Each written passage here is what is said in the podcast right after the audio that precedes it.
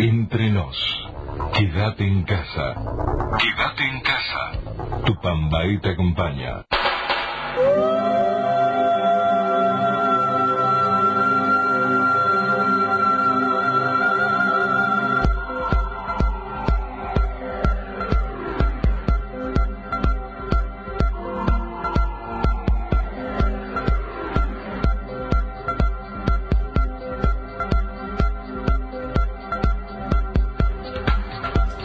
21 horas 4 minutos, estamos comenzando un programa más de Entre Nos, quédate en casa, bienvenida a toda la audiencia de Radio Tupambae que nos acompaña noche a noche en este especial para acompañarlos a cada uno de ustedes.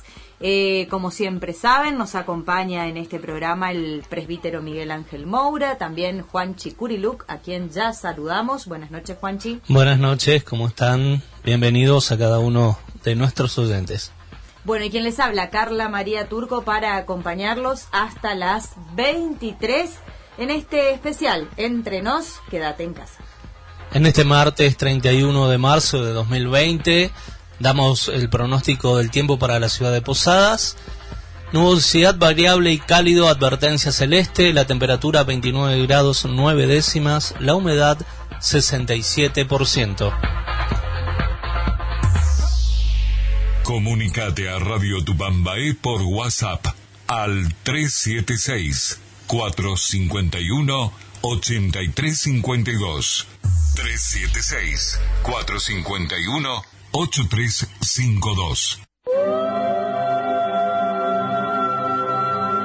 Ahí están las vías de comunicación, ustedes saben, la idea es poder escucharlos, así que si en lo posible y si tienen ganas nos mandan mensajes de audio, mucho mejor. Si nos mandan mensajes escritos, los lee Juanchi sin ningún problema, así que no hay problema. La idea es que podamos estar acompañándonos y compartiendo este momento. También pueden mandarnos mensajes y escucharnos a través de la fanpage de Radio Tupambaé.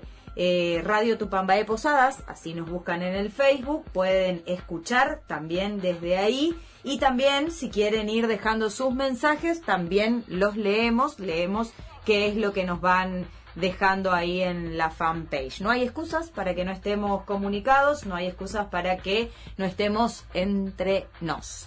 Em, bueno, vías de comunicación les decíamos, eh, los invitamos a que se animen a mandar sus mensajes. Si son de audio, mucho mejor porque queremos escucharlos. Si no, como les decíamos, nos escriben ningún problema.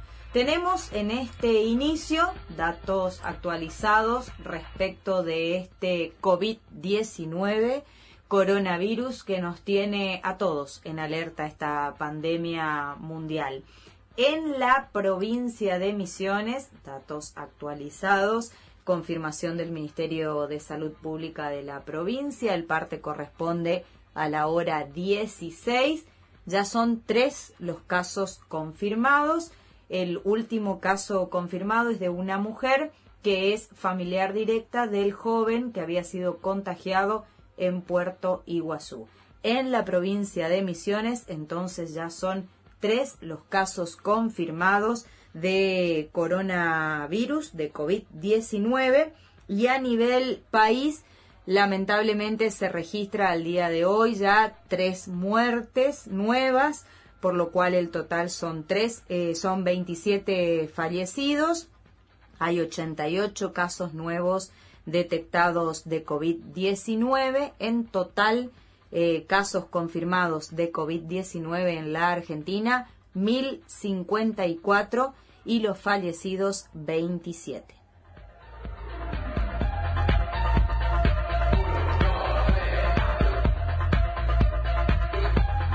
El nuevo coronavirus COVID-19. Síntomas. Fiebre y tos. Fiebre y dificultad respiratoria. Fiebre y dolor de garganta. Cuidados. Lavarse las manos con jabón regularmente. Estornudar en el pliegue del codo ventilar todos los ambientes, limpiar los objetos que se usan con frecuencia, no llevarse las manos a los ojos, nariz ni boca, no compartir platos, vasos u otros artículos de uso personal.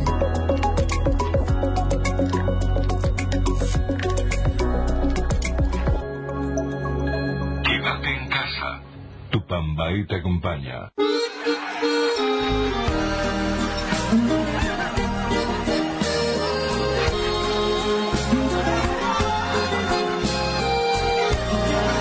...21 a 9 minutos en todo el país... ...dedicado a cada una de nuestra familia... ...los Pimpinela... ...escuchamos La Familia entre nos. Quédate en casa, vale. No te asustes que no muerden. Somos pocos pero buenos. Pasa y tómate una copa. Que hay lugar para otra silla. Déjame que te presente a mi gente, mi familia. Ya lo ves, hablan todos a la vez y después se pelean por un mes. Pero cuando las cosas van mal, a tu lado siempre están. Quiero brindar.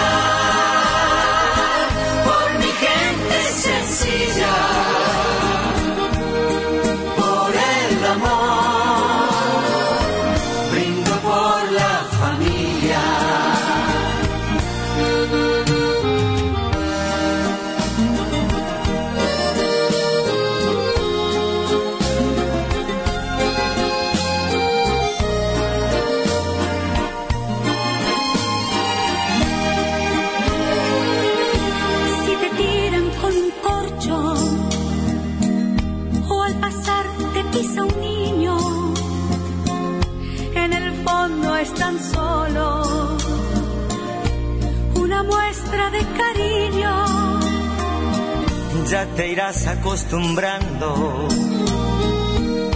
Solo es gente extrovertida. Cuando griten, no te asustes, es que viene la comida. Ya lo ves, comen todo y después a sufrir con la dieta otra vez. Pero nunca te dicen que no si les vuelves a ofrecer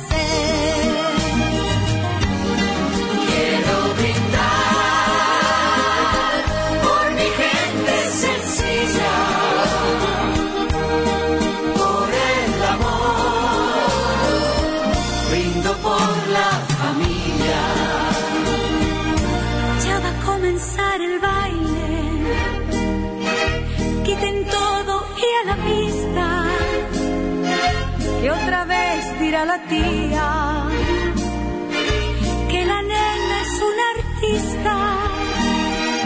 Ves que yo te lo decía. Al final se puso bueno, como dice el abuelo, en el fondo nos queremos. Ya lo ves, esto sigue son las tres y mañana comer lo que quede otra vez. Para todos con el corazón, yo les canto esta canción. Quiero brindar.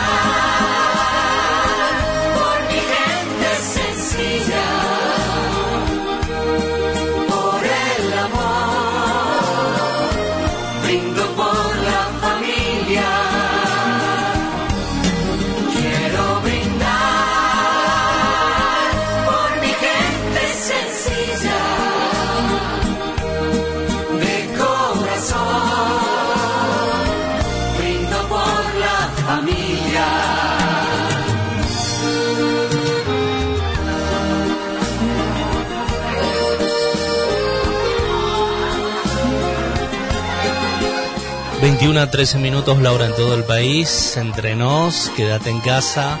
Estamos escuchando a Pimpinela, la familia, dedicado a todos nosotros en este tiempo que estamos pasando y que si Dios quiere la Virgen lo vamos a pasar entre todos.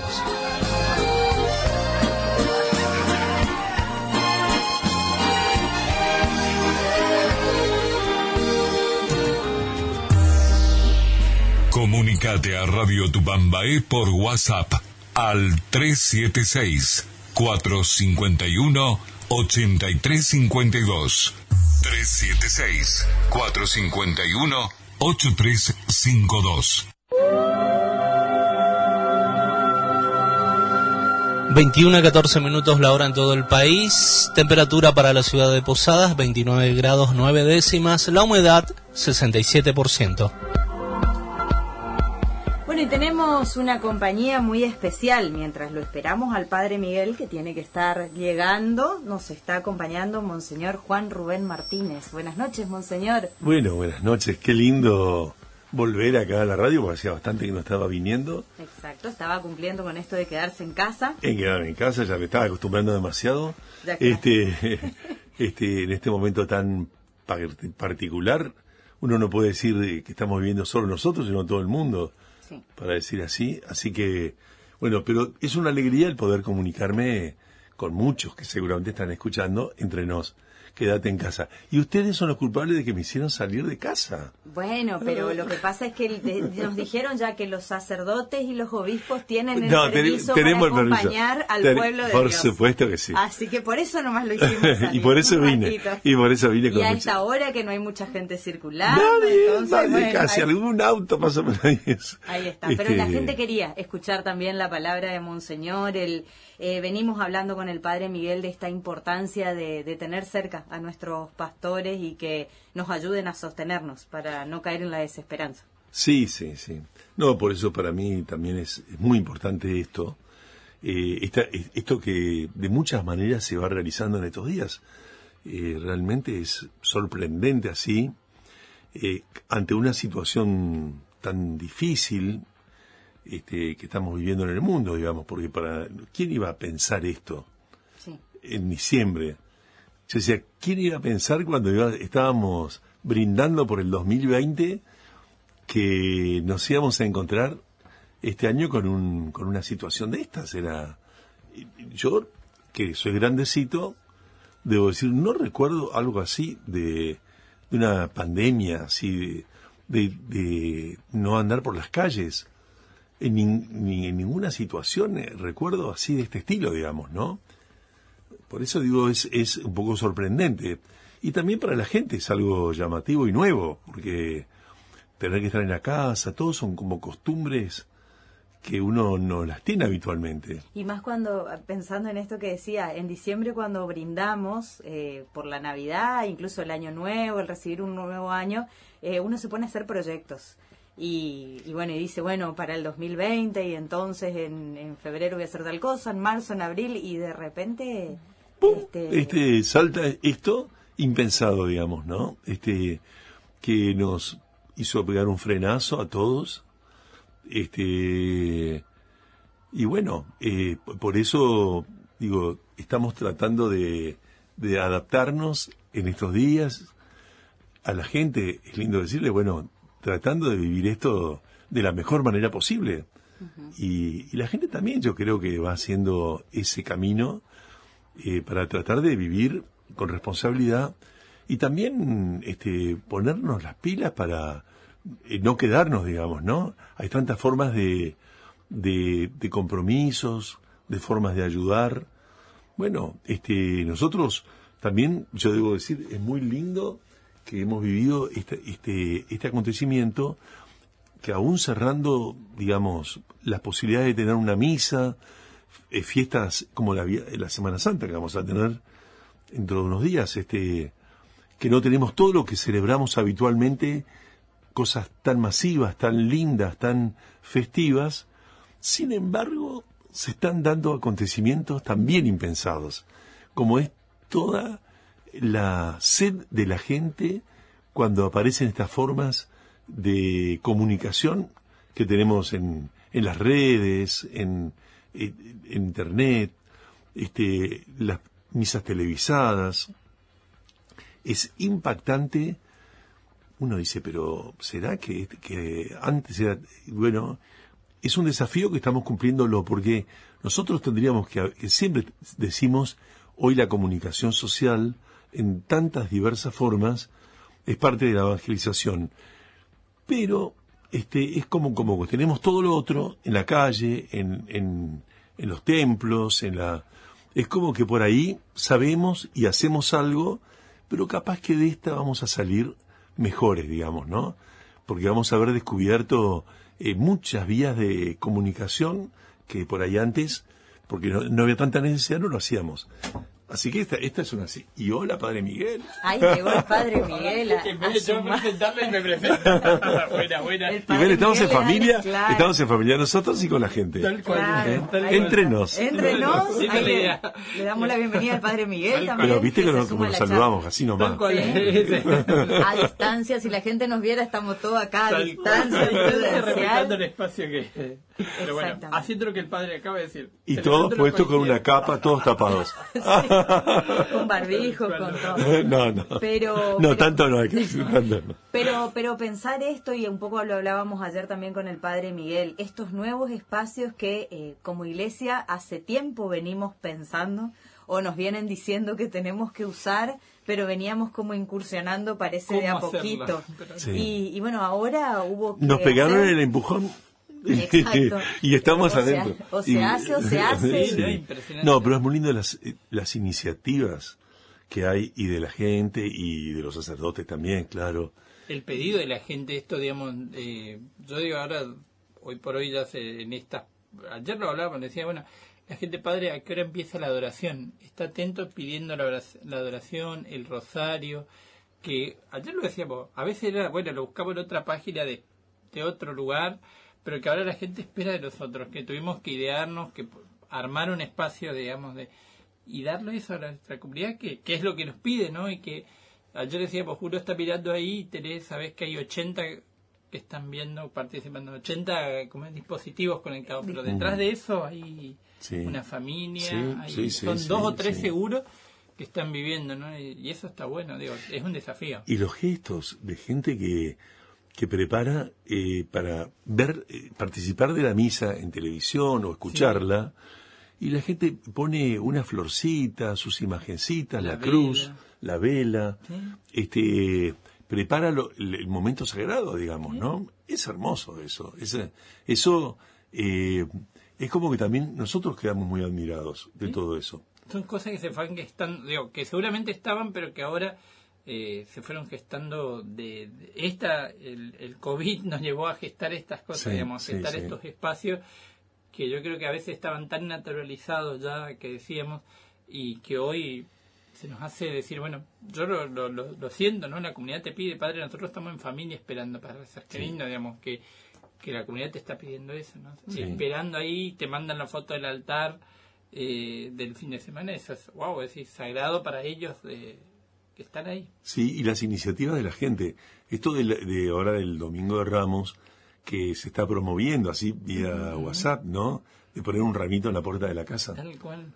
Y Es- eso les quería preguntar como a los dos de cómo preparar esto y de que de que igual se vea en casa estamos eh, preparándonos para el Domingo de Ramos y para iniciar la Semana Santa Eh, estas iniciativas digamos Y yo no sé dónde salió esta iniciativa. Debe ser de la gente, digo, porque Ah, mira, apareció yo recibí y, y de pronto veo que mis parientes que tengo en no sé en dónde están con el- me mandan el mensaje y de acá de, lo- de la zona de nuestro barrio también lo mandan. O sea, quiere decir que hay una red que se ha constituido, una cosa tan sencilla y tan linda de poner un ramito en la puerta de la casa. Exacto. Este, es Pero hermoso. Y que normalmente se decoran así los templos, digamos. O sea, los templos uno sí sabe que siempre se prepara con- como con más ramos o como así sí. para que significativamente la celebración. Pero ahora como no podemos asistir al templo, en Claro, nuestra casa, claro. en la iglesia doméstica, Sí. que se pueda preparar que...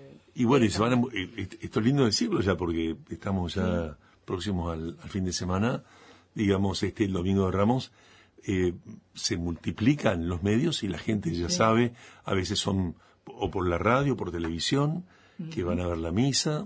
Gente que- que se va sumando en, en espacios de la radio. Hoy, por ejemplo, conectamos otra radio que me están pidiendo ya para el, el fin de semana tomar nuestra transmisión de decir padre para que llegue a, a Garupame en concreto ahora me estaban pidiendo para ese sector para, para, para la bendición de Ramos dice el- ¿dónde se va a hacer? Bueno en toda pero la de la catedral tomamos nosotros Tupambaé Mm. que es la que se transmite la digamos todas y, y esta búsqueda, ¿no? Que sabiendo, sí. y ayer lo decíamos con también Canal 12, Canal 2, son dos medios que, que van a transmitir y que es válida esa bendición. Sí, sí, sí, que es totalmente. sumamente válida, totalmente. que preparen. La gente tiene que preparar un poquito su ramo, Claro, su, eso. bueno, y haremos la bendición. Este, y esos son miles. Yo me sorprendía, me mandaron este, de Canal 12, toda la provincia lo ve. Sí, toda la provincia. Y de Canal 2 me mandaron el- la vez pasada el número de la primera misa que pasaron el, el domingo. 66 mil personas estaban participando de la, eh, mirando. Mirando. Este y Canal 12 que llega a muchos tantos lugares Sí, así que uno dice es este y, y esto que ustedes dicen de que a Radio Tupamba S le han sumado un montón de medios Sí. un montón de radios este también que ju- que juntos están comunicándose con la gente y después otras formas de Facebook El Facebook, el Instagram. que hay misas donde, la- eh, donde los curas celebran desde sus parroquias y, y la gente ya sabe el horario. Y es impactante, digamos. La verdad, Yo digo que eso, lo, digamos, creo que, que eso lo, lo- lo- ojalá no, no, la comunidad nos pidió, la comunidad, yo, yo siento eso que la comunidad nos pidió, bueno, ¿cómo vamos a hacer? Y están ahí, hoy por hoy, eh, buscando ya el Facebook de la parroquia, el Facebook personal de uno, pero están eh, ahí esperando ese espacio, digo, eh, yo quise cambiar el horario de, de las misas que venía diciendo, no padre, pero nosotros ya organizamos el día, la jornada, Claro. en ese horario, Claro. ¿no? Y ellos ya tienen Claro. esperando su espacio. Entonces digo que, que es un lindo espacio que lo estamos ganando hoy, que lo vamos ganando para cuidarlo también nosotros. Va a ser un desafío esto. va a ser un desafío porque es, porque es cierto que todo este mundo vino para quedarse. El mundo de la comunicación, de la tecnología de la comunicación, que va avanzando también día a día, Instagram y esto y aquello. Sí. Bueno, y esto, este, la verdad que tendremos que después, obviamente que volveremos, si Dios quiere, y espero que sea bien pronto, Pronto, digamos, por favor. este, Sí. que podamos estar de vuelta, porque los curas, es cierto que también a la gente le contamos que para nosotros es un parate. ¿Sí?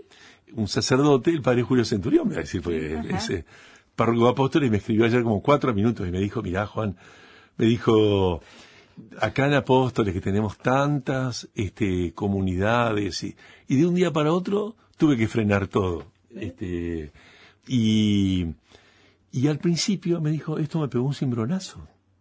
Porque en medio de, con Juanse, que son Julio y Juanse, que están los dos ahí, en medio de toda nuestra actividad, de pronto nos quedamos acá adentro.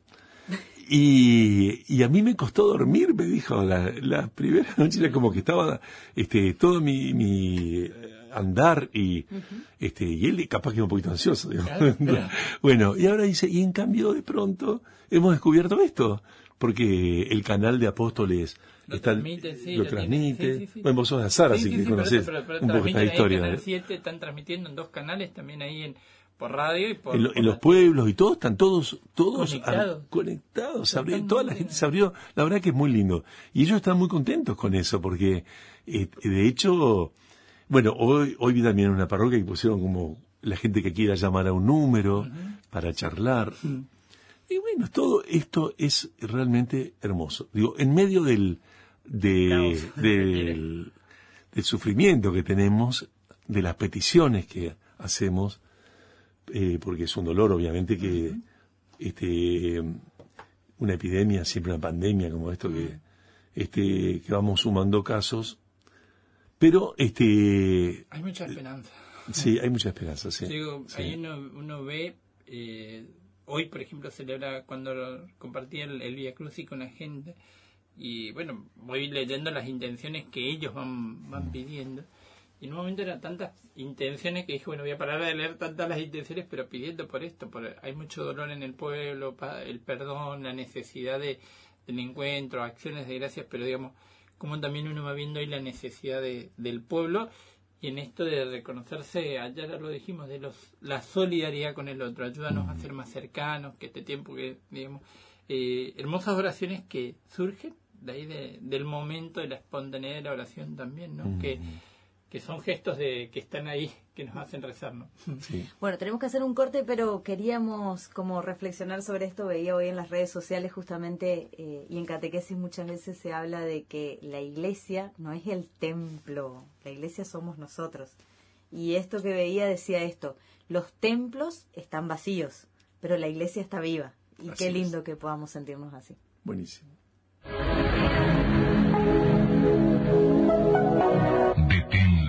Del coronavirus. Salva vidas. Quédate en casa. Comunicate a Radio Tupambaé por WhatsApp al 376 451 8352. 376 451 8352. 21 a 34 minutos la hora en todo el país. Temperatura para la ciudad de Posadas 29 grados 4 décimas. La humedad 69%. Entre nos, quédate en casa. Seguimos aquí por Radio Tupambaé. Seguimos aquí por Radio Seguimos. Tupambaé y decíamos que eh, esto de las retransmisiones y de conectarnos entre medios Hola, hola, gente de Jardín. De Alem. De. Alem. de Alem. Saludamos a la gente de Alem, está por ahí Claudia, el padre Carlos. Carlos Viera. Estamos nosotros poniendo temas espectaculares.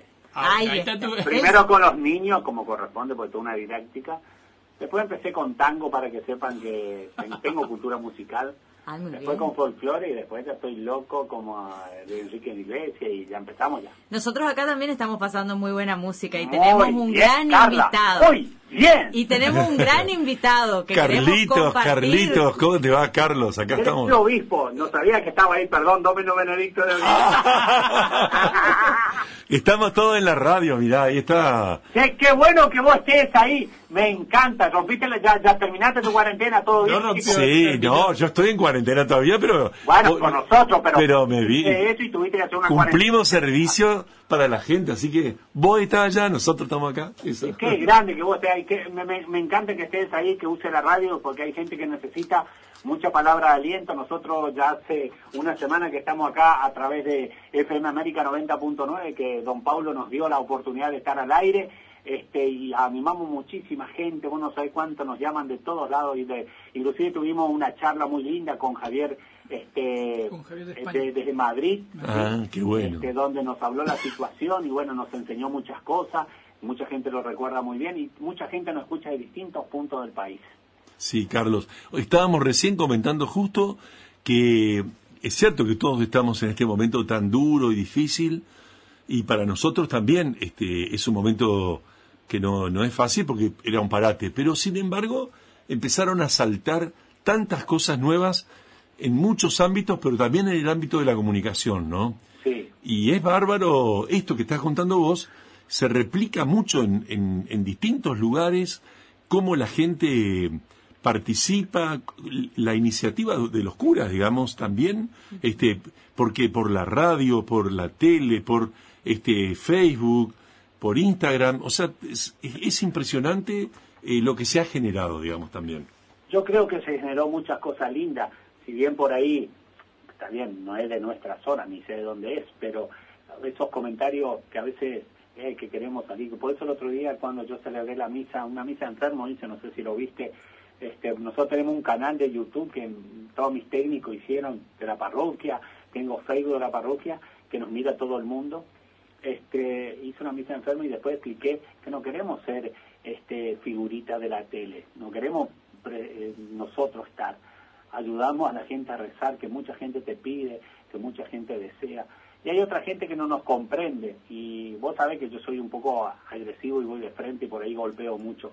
Pero mucha gente, este, este programa que estamos haciendo que nosotros llamamos Peña en Familia, mirá, tengo, ¿vos sabés quién le tengo? A la Virgen de Itatí, a la Velita. ¿A quién le tengo? A mi gran compañero y amigo que nunca me falla, el cura Brochero. Y la palabra. Este es mi altar acá en la radio. Y la gente tiene su altarcito que nos manda, que prende su vela, que reza, que le hago cantar a los chicos, que le hago bailar, que hacen adivinanza. Y la acompañamos, la acompañamos en lo que podemos. Y esta fue una iniciativa acá del equipo que hacemos Creciendo en Familia. Y bueno, por eso pusimos Peña en Familia. Acá hay muchas peñas que hay de distintos que ahora no pueden reunirse, entonces dije, ¿por por qué no hacemos una peña en familia animando desde la radio? Y me gustó mucho que el padre este Moura, eh, Miguel, pueda hacerlo ahí en la radio Tupambaé, haciendo algo parecido para animar a nuestra gente, ustedes que tienen mucho más audiencia, mucho más capacidad, pero qué bueno hacer este duple para ayudarnos unos a otros y con él siempre rezamos la completa. Y Carlito, yo este, quiero, es una oportunidad, ¿viste? Que son estas nuevas oportunidades de, porque ustedes están en Alem y desde ahí este, eh, nos podemos comunicar con tantísima gente que no podríamos llegar, digamos, si, si no fuese en este momento por, por la, donde, la radio donde estás. Entonces, también quiero mandarles un saludo muy, muy cercano. Este, ahí seguramente están escuchando, este, escuchando. mucho alrededor de Alem, no sé, la zona que, este, mandarles un abrazo, un saludo a la gente. Este, la verdad que es un, un gozo el poder hacer esto. Mirá, hay gente que te está escuchando desde Buenos Aires, desde Irigoyen, desde otra Ayer parte, de Jujuy desde el sur, nos escuchan también por internet. Impresionante la gente que nos sigue y eh, le estamos dando. Así que tus palabras siempre es bienvenido y yo doy gracias a Dios que te recuperaste, o sea, después de venir de Roma, que sabíamos lo que vos, vos fuiste y viniste. No, tuve que hacer la cuarentena, yo gracias a Dios no tuve. Mira, yo este, voy a contar siempre. Llevar esa tranquilidad a la gente. eso. Sí, claro, porque este, viste que ahora no podés estornudar porque te llevan preso. No, Esa- no estornudes. Esa es la realidad. Y yo soy alérgico. Entonces, tengo, de pronto estornudo, de pronto tengo tos seca porque es fruto de mi alergia. Entonces me tomé 10 pastillas de alergia, eh, eh, un- no, las 10 juntas, no, una cada 12 horas. Ah, menos mal. Para no toser ni estornudar, porque vos vas por una calle y llegás a toser y te miran todos mal ahora. Esa es la realidad, ¿viste? No, no podés toser. Entonces, bueno, este, pero digo, no, no, gracias a Dios, eh, lo que sí hice, este, es como corresponde los 14 días estrictamente, este, bueno, por, por, por uno y por los demás, obviamente que, pero, pero bueno, creo que es, este, Yo me preocupaba mucho por tu salud, porque no, no, amén. Gracias a Dios estoy. No, porque viste que la gente ya dice, está en cuarentena como que. bueno, que. no, gracias a Dios. eh, eh, pero cumpliste porque viniste de un zona... y por responsabilidad, porque tenía que cumplir por responsabilidad. responsabilidad. Sí. Pero, pero aquí estamos, digamos, y, y bueno, los sacerdotes un poquito, eh, por suerte, podemos también prestar algunos servicios, y porque ahí hay enfermos, hay, hay gente que hay que darle una unción, Que hay que acompañar. que sí hay que sí. acompañar. Bueno, y... este obispo, justamente hablando, bueno, vos viste que en el grupo nosotros ustedes nos escribimos, pero mi opinión en, en público, que lo puedo decir, yo a alguien le respondí y dije estas palabras, ¿no? Si los curas, que somos pastores, no estamos en la primera línea, ¿qué rebaño podemos guiar? Sí, totalmente. Yo creo eh, profundamente eso. Y arriesgarse. Y así como murieron 50 curitas po- pobres en, en Italia, que le compadezco al Papa y le compadezco a los obispos de ellos, pero digo, pero hay que estar, hay que estar. Sí, Yo no estoy arriesgado, pero estoy con la policía, estoy con los enfermos, hoy visité enfermo, ayer visité enfermo, con barbijo, tomándome la temperatura para entrar a un sanatorio, me parece bien, y rezando a veces por los muertos que no llego, porque acá dos horas ya se le lleva. Pero digo, la gente necesita, necesita de la palabra, necesita de la fuerza, y vos a veces te preguntás la pucha, a través de los medios, ¿qué podés llegar? Y vos sabés cuánta gente sigue. El otro día puse tres horas el Santísimo, le puse la, la, la- en Facebook, le puse la cámara de la computadora ahí que queda ahí grabando, y con una música de fondo todo instrumental, la gente adoraban a Cristo. ¿no? Es que Eso impresionante. es fundamental. Sí, sí. Mira, eh, mandaron de la conferencia episcopal, Ajá. este, siempre mandan eh, cosas, eh, materiales para la liturgia, o sea, bueno, pero mandaron una, una cartita, este, Vos cortita, mandaste de una mujer. sí, María Laura Delgado. Sí. Esta, eh, pocas líneas son, pero revelan un poquito lo que la gente experimenta, ¿no? Por eso la leo son seis reglones, así que eh, dice a, a los obispos, dice, estimados, en medio de esta situación sanitaria, sumada a una gran multiplicidad de flagelos de la sociedad argentina, quiero acercarles un gesto de agradecimiento, dice la señora, por cómo la Iglesia ha salido al encuentro de sus fieles y a quienes están y quienes están experimentando reencuentros con el Señor. Esta vez siento a la Iglesia madre, como pocas veces la he sentido. Gracias por propiciar todas las transmisiones de adoración eucarística, Santa Misa y reflexiones de sacerdotes. Hoy más que nunca necesitamos la cercanía de ustedes para escuchar la buena noticia que Jesús nos anuncia. Hermoso, ¿no? Hermoso, hermoso. Sí, sí, sí. Es lo Es que la nece- una señora. necesita la gente. Y vos sabés lo que yo pensaba, obispo. Yo pensaba esto, ¿no? Qué grande que la iglesia tiene muchos signos. Signos de presencia real de Cristo en medio de nosotros. Y esos signos no se borran. Y la gente necesita, hoy más que nunca, que mucha gente no puede participar y no puede comulgar, pero que hace la comunión espiritual y que, que reza con nosotros en las misas.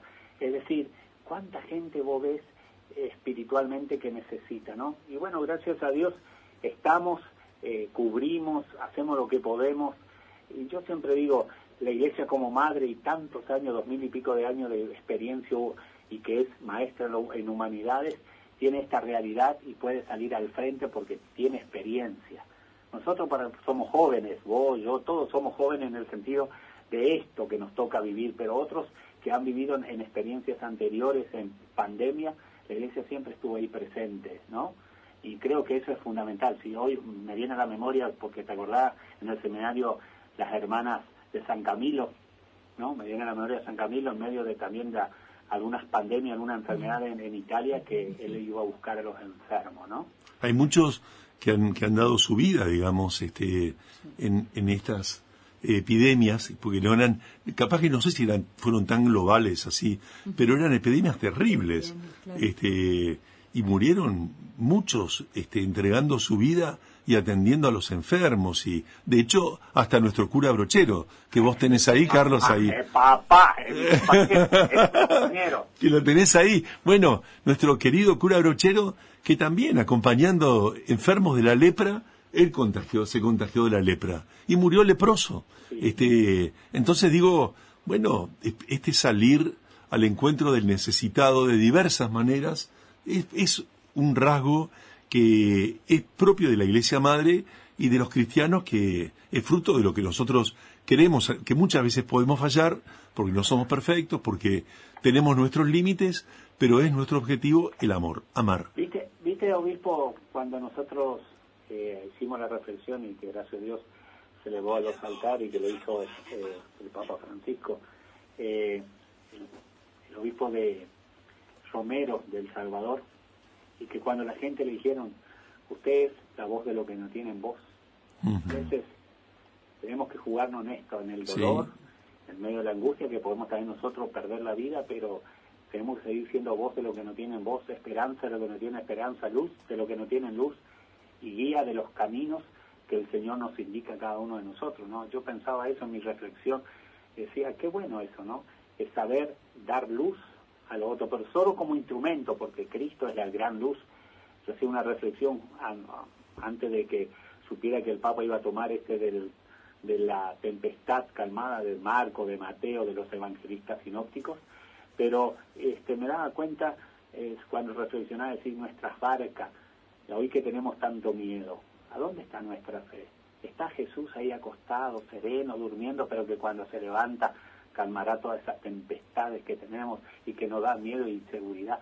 Yo te digo una cosa, obispo, me parece que va a haber un antes y un después después de esto. En lo económico, en lo social, en lo religioso, en lo familiar, va a cambiar muchas cosas.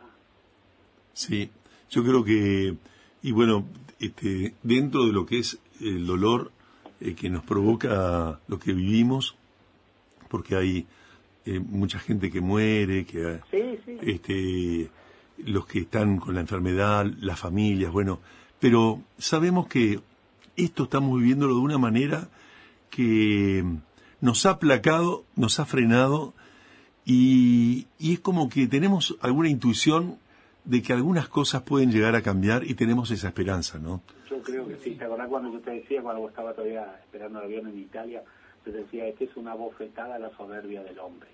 Así hombre es. Muy bien, muy lindo. Eso es cierto. Una, una bofetada a nuestra Sí, soberbia. sí, sí. Nos la hemos creído demasiado. Este, el hombre se olvidó bastante de Dios y de pronto es como darse cuenta de que somos frágiles y necesitados, ¿no? Pero vos fijate que, ¿te acordás, que cuando estudiamos, y vos también fuiste nuestro formador y profesor, y muchos profesores nos enseñaron, el imperio romano, ¿no? Construyó todo un imperio, pero era de barro. En el primer golpe las piernas cayeron y se desmoronó todo. Y hoy leía algo que decía que toda la humanidad estaba construido, construido en arena. Eso es. No hay nada, no hay nada eterno. El hombre es efímero. El hombre se da cuenta que tiene un fin. Y esto es la realidad de la vida, ¿no? y a mí me parece interesante como desafío, ¿no? Y como pastor, ¿no? Este, decir, acá, eh, acá está lindo eh, cuando Cristo dice no hay mayor amor que dar la vida por los que se aman. Yo creo que eso es fundamental. Y acompañar a nuestro pueblo de una manera u otra, con nuestras fragilidades, con nuestras pobrezas, como decía vos, y que yo creo que eso es fundamental mostrar la esperanza a la gente, mostrar que Cristo ha vencido la muerte, que Cristo es nuestra luz. Y por eso yo acá estamos trabajando con la radio, este, yo voy a hacer todo el jueves, el lunes, martes y miércoles santo, voy a hacer toda una, todo lo catequesis de la Semana Santa y una teología de la cruz de Brown, de este, este británico teólogo, este, y me gustaría trabajar en ese tema con mi gente, muy sencilla, por supuesto, pero me gustan las reflexiones esas, ¿no?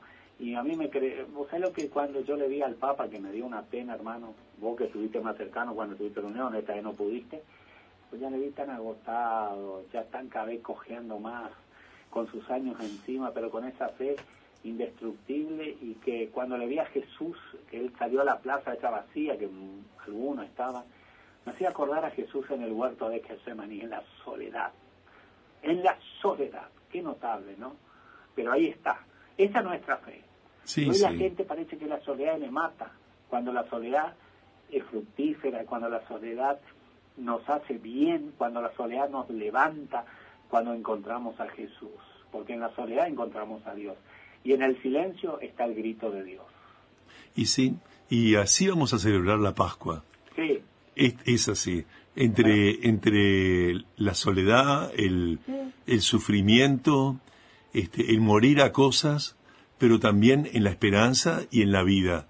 Así que esta Pascua va a ser un poco vivida. Más profunda, ¿eh? Sí, más profundamente capaz. Totalmente. Nos va a hacer ganar en interioridad, en replegarnos, pero en Honduras quizás, ¿no? Mira, yo te digo, acá, gracias a Dios, el canal de acá nuestro me ofrecieron y hemos pedido.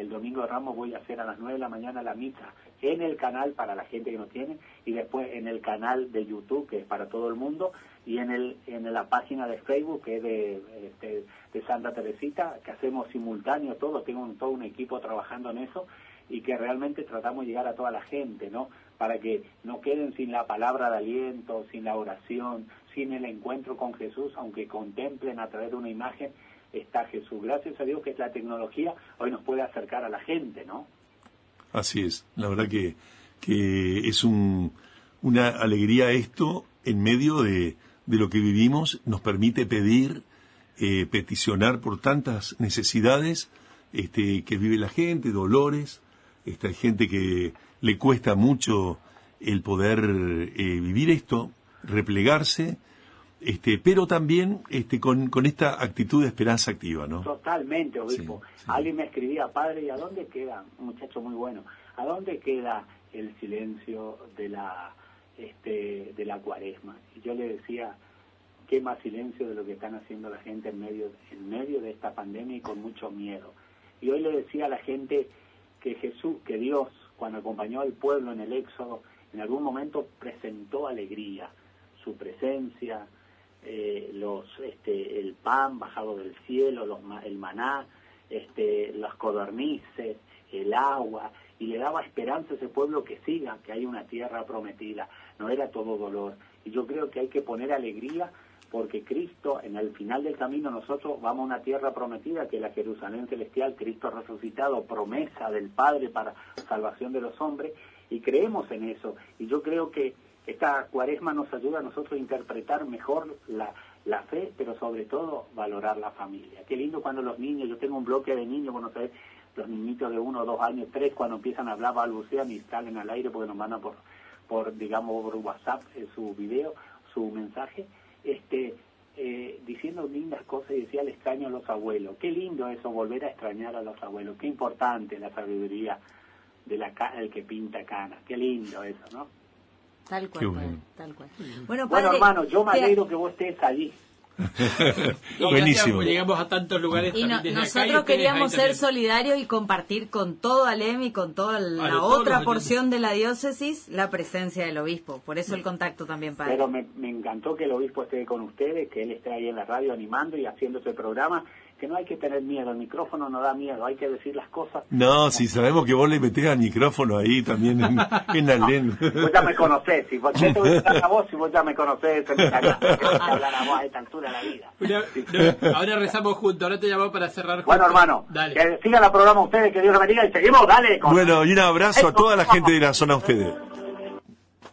Qué interesante esto para, para pensar lo de la soledad. En su momento nos decía Sí. el padre Marcos la semana pasada, el estar, la soledad, no solo, porque en realidad no es, o sea, estamos aislados, pero no estamos solos. Es volver a reencontrarnos. Ahí incluso un en psicólogo a este tiempo, ayudarnos a pensar en eso, con- entonces la con soledad. el- Entonces ahí vamos a llamarle a Alberto. con y el nos- Señor, digamos.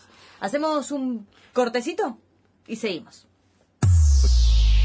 Comunicate a Radio Tupambaé por WhatsApp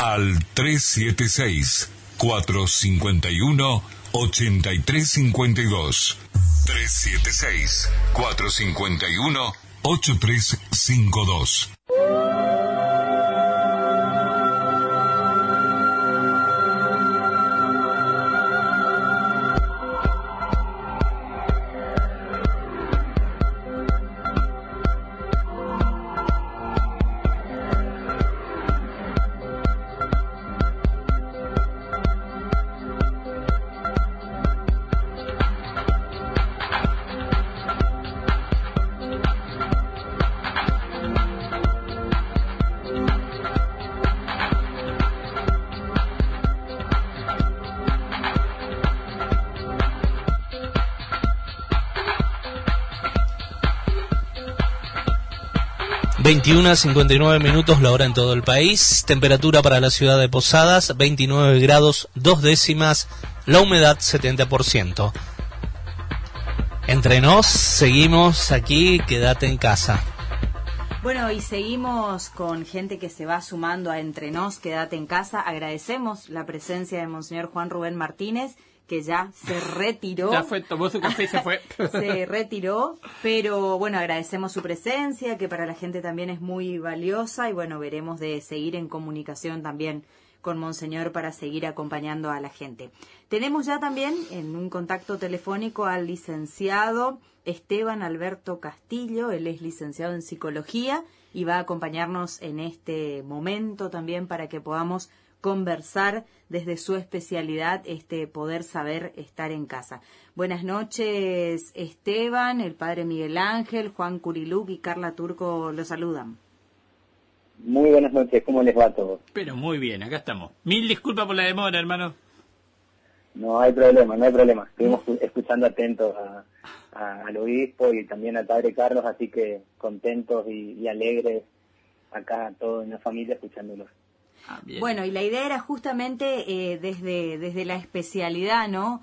Eh, desde la psicología, cómo podemos pasar este tiempo que nos toca en familia, en casa, cuidándonos, pero la soledad que también decíamos que es para, para muchos, así que Esteban, ¿qué podemos comentarle a la gente de esto, digamos, de, de pasar este tiempo cuidándonos en casa, respetando lo que nos piden, pero que, que nos haga bien y que no nos este, genere una desolación ni, ni nos pongamos demasiado mal por, por esto de estar solos en casa?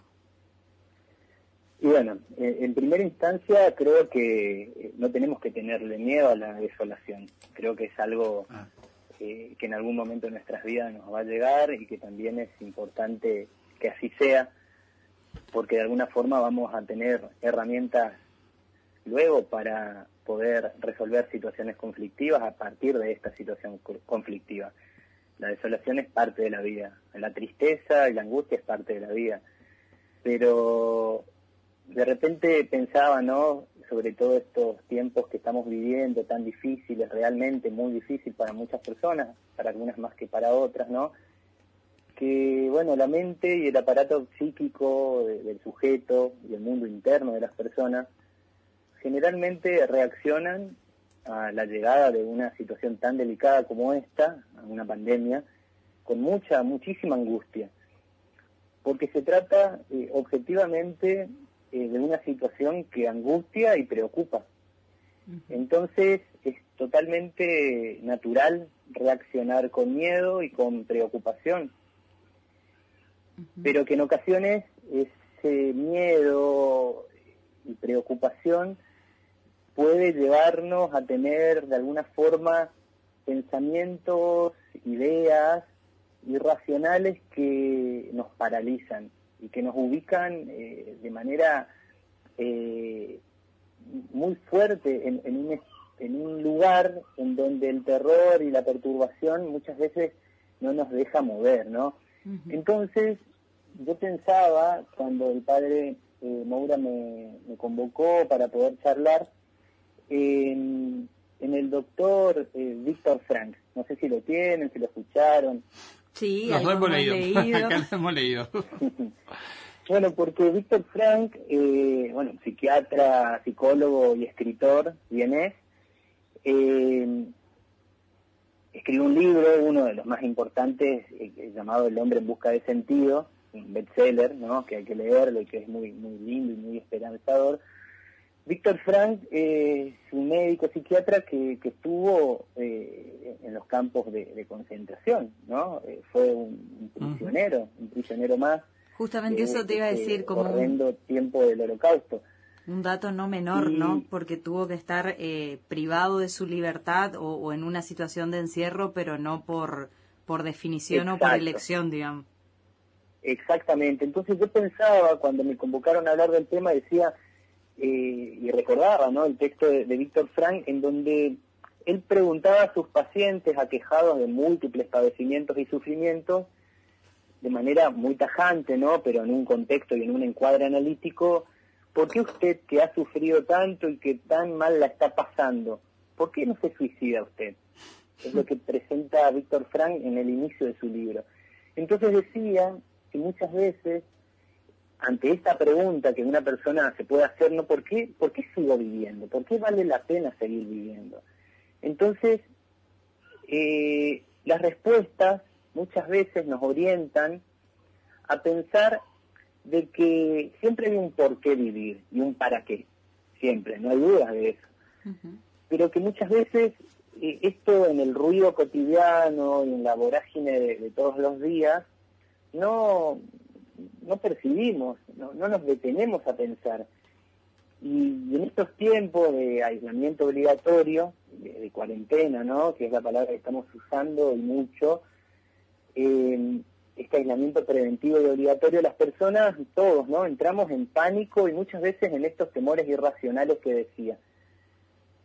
Ahora, ¿qué pasaba con estos, estos sujetos que estaban en el campo de concentración y que sabían de que en un momento determinado, si ellos querían, podían violar eh, eh, las normas y en esa decisión de violar la norma, simplemente correrse del camino, ellos podían ser ejecutados. Y en esa ejecución ellos habían decidido ellos mismos quitarse la vida, ¿no?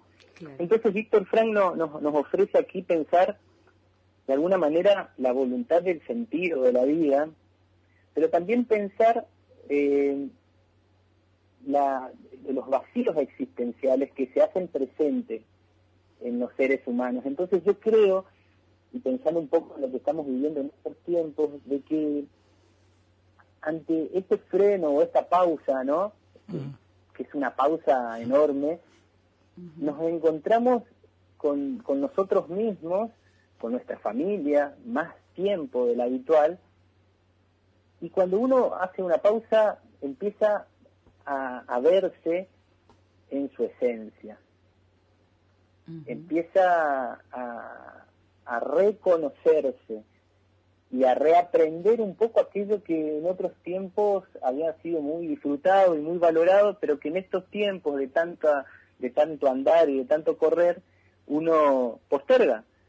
Posterga eh, el goce y el placer de, encontrarse con la familia, de charlar, de hablar, de no estar pensando tanto en el trabajo, ¿no? Y empezamos en estos vacíos existenciales que podemos estar viviendo en algún momento, eh, digo, estamos hablando de que no a todos no, nos toca de la misma manera, ¿no? Algunas personas realmente la están pasando mal, están sufriendo Sí. y están vivenciando un sufrimiento psíquico importante por diversas razones. Entonces, ¿cómo poder encontrar esperanza y luz en una situación tan desoladora?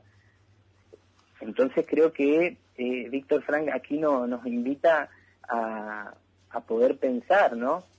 En estos modos de poder enfocarnos y encarar eh, el análisis de nuestra existencia, ¿no? Que es algo que en algún momento de nuestras vidas eh, lo empezamos a hacer. Pensaba esto que, que decías, Esteban, de el encontrarse con uno, reencontrarse con uno, estos tiempos de pausa que nos permiten esto, y a veces también se me ocurre que la angustia puede venir por esto, ¿no? Porque el reencontrarme implica ver a lo mejor cosas que, que por ahí no estoy haciendo tan bien y que, bueno, eh, tendría que revisarlas, que, pero bueno, como voy corriendo todo el tiempo, entonces van pasando. Y después el reencontrarnos con la familia, que es algo que también hemos dejado mucho tiempo. Decimos cuando me encantaría tener más tiempo para compartir con los míos, con los que amo. Y ahora tenemos Dios este tiempo, pero nos cuesta encontrarnos. Totalmente, ¿no? Creo que, que a ver, la familia como, como institución primaria es justamente el lugar a donde volvemos siempre. Siempre volvemos a la familia, siempre queremos estar con la familia. Pero en estos tiempos, bueno, eh, ante una situación tan tan difícil eh, y la obligatoriedad de, de esto hace que tengamos que buscarle cosas, actividades, eh, situaciones para empezar a vivir algo que tal vez nos habíamos olvidado, las relaciones estrechas, afectivas y cercanas. Pero también es cierto de que eh, eh, el COVID-19 en estos tiempos no se ajusta eh, solamente como preocupación general a la, a la factu- digamos, al trastorno de ansiedad por enfermedad. Porque las personas hoy estamos muchos con un ex- exceso de pensamiento sobre lo que va a pasar. Y en pocas palabras, eso es el trastorno de ansiedad, ¿no? Me preocupo excesivamente por lo que va a ocurrir. Lo que va a ocurrir con mi familia, con mis hijos, lo que va a ocurrir con mi trabajo, lo que va a ocurrir conmigo. Y de repente, esa ansiedad, que, que muchas veces es excesiva, también, eh, hablando de alguna manera más sencilla, es, es contagiosa, en el sentido de que lo que nos ocurre, lo que digo, lo que pienso, lo que hablo, también impacta en mi entorno. Positivo o negativamente, pero impacta. Entonces tenemos que saber diferenciar entre sentirse inquieto por un tema que es incierto, lo que nos está pasando, ¿no? No sabemos qué va a pasar.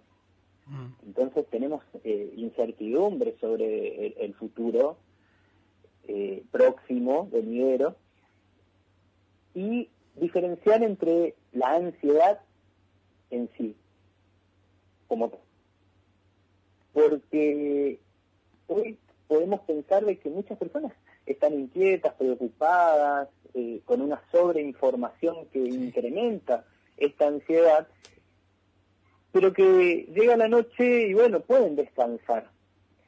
Pero creo que es importante que podamos eh, detenernos a pensar en aquellas personas que tal vez, luego de estar tan pendiente de lo que está ocurriendo, tiene una dificultad para conciliar el sueño, para poder llevar adelante estos días. Se presentan eh, síntomas físicos, ¿no? Ahogos, mareos, eh, eh, palpitaciones, ante esta necesidad de quedarse en un lugar y no querer estar en ese lugar, pero tampoco saber dónde uno quiere estar. Muchas veces es lo que encuentra en el intercambio con, con estos pacientes, ¿no? Entonces, es importante que tratemos de que toda esta sobrecarga de información que nosotros estamos recibiendo porque recibimos información por todos lados, ¿no? Por la Sí, radio, todos. por la tele, por las redes sociales principalmente, y la acumulación de esta información también acumula la preocupación, que de manera nefasta esta preocupación impacta en, en nuestro bienestar físico y psicológico. Entonces acelera también nuestra mente y nos hace ver las cosas de un modo muy muy terrorífico a veces, ¿no? Es difícil, es verdad, pero creo que es importante detenernos a pensar un poco si lo que estoy consumiendo me está haciendo bien y de qué modo tengo que consumir esto, digo la información, para poder traer un poco de tranquilidad a mi alma y a mi vida y a mi familia, por supuesto, si hay niños más aún. Más aún. A mí me pasaba estos días atrás y que, digo, lo, lo comparto. eh, cuando ni bien se, se empezó a hablar de esto, uno, o sea, que leía de acá, que prendí la tele, y después de, de, de un rato de estar en la tele, terminé, ay, creo que tengo dolor de cabeza, creo que me duele la garganta. Salí de ahí como que dije, no, basta, menos mal que encontré a alguien afuera que me dio un tape de, de, de, de despertar y salir, cortar eso, porque es verdad, eh, me generó el miedo, digo yo, por ahí me, dio el miedo, el estar lejos de la familia, el- más allá que uno, eh, y pensar en, el, el- en lo que, bueno, y terminaba uno psicotizándose, digo, hasta yo me, me enredé eh, en eso, ¿no? Que por eso pensaban en esto de lo que uno consume, escucha, está, y que, que a veces nos enganchamos y por problemas o cosas personales también en, en nuestra psiquis eh, nos da nos da miedo, nos genera este pánico y también entramos ahí al, al común, ¿no? De,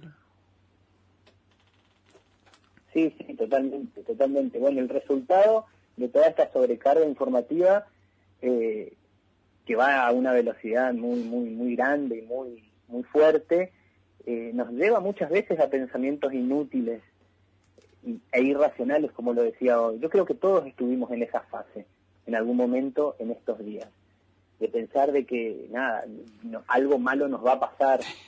eh, y, Sí. y de repente viendo las noticias y, y estamos totalmente preocupados y, y en algunos, eh, a ver, hay que pensar acá de que no todos tienen los mismos recursos psíquicos para poder controlar esta situación que nos está pasando. No todos tienen los mismos recursos. Entonces las consecuencias en algunos son más, más fuertes y más, más impactantes que en otros. Ahora, el miedo eh, es el virus más grave, dicen algunos especialistas. Porque pensemos en que el miedo puede afectar a los seres humanos de una manera eh, muy grande. ¿Qué pasa cuando uno está con miedo? ¿Qué pasa cuando tenemos miedo? Me, me pregunto, me pregunto allí para, para poder interactuar. ¿Qué pasa cuando tenemos miedo? ¿Qué nos pasa? no, yo me paralizo.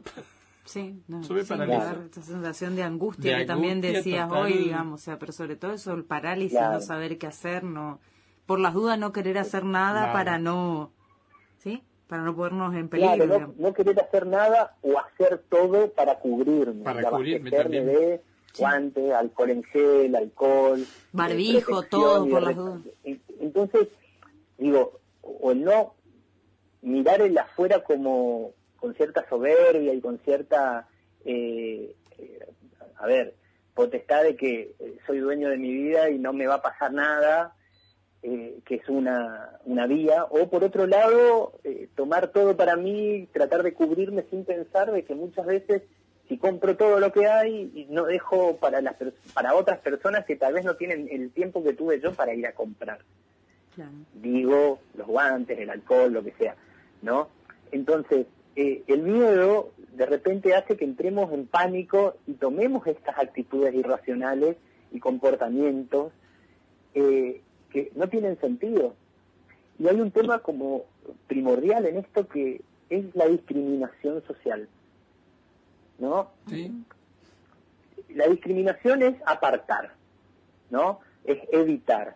En- perdón, no es evitar, es apartar, es, es separar, pero digo, e- en esta discriminación muchas veces nos apartamos de la atención o del acercamiento de personas que tal vez necesitan mi, mi oído, necesitan mi, mi palabra, necesitan mi presencia. Eh, y de repente vimos muchas almas caritativas aquí en la ciudad de Posadas, eh, de hecho todas las parroquias también están trabajando y mucho desde el anonimato, eh, ayudando a personas que, están laburando y, que de repente no tienen eh, recursos como para poder protegerse y demás, y vemos que la sociedad en realidad se puso a pensar un poco en el otro porque el otro puede vivir lo mismo que estoy viviendo yo. Acá no hay que me puede tocar a mí y a vos no, o que yo tengo un recurso para cubrirme y a vos no. Esto es una incertidumbre total. Entonces creo que la discriminación muchas veces viene de la mano de el pensar de que aquella persona que hizo lo que hizo, que actuó como actuó, que fue a donde fue, debe quedarse sin dudas aislada como lo estamos haciendo todos, pero de repente en el pensamiento, en el sentimiento, sin querer y sin darnos cuenta, muchas veces estamos discriminando. Y en esa discriminación también estamos haciendo daño al otro, que tal vez lo siente, yo no, le, no, no, se lo he dicho, pero sin embargo puede sentir de que yo no estoy atendiendo y creo que muchos caemos en esos errores que lastiman, que hieren y que también perturba, perturba el alma de las personas.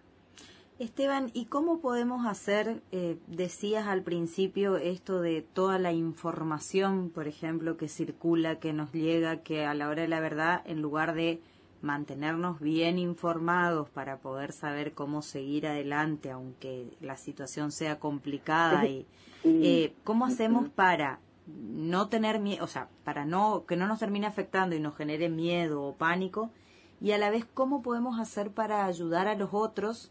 Decías también hoy que cada uno a veces a uno le impacta de una manera positiva, a otros de una manera negativa todo lo que va recibiendo. ¿Cómo podemos hacer entonces para cuidarnos nosotros, o sea, eh, tratar en lo posible de mantener la tranquilidad nosotros, para poder seguir ayudándonos y cuidándonos. Y cómo podemos hacer para acompañar a los otros también, porque nos ha tocado también en este tiempo compartir con gente que ve absolutamente todo negativo. O sea, eh, esto es un desastre, no va a venir nada bueno, no.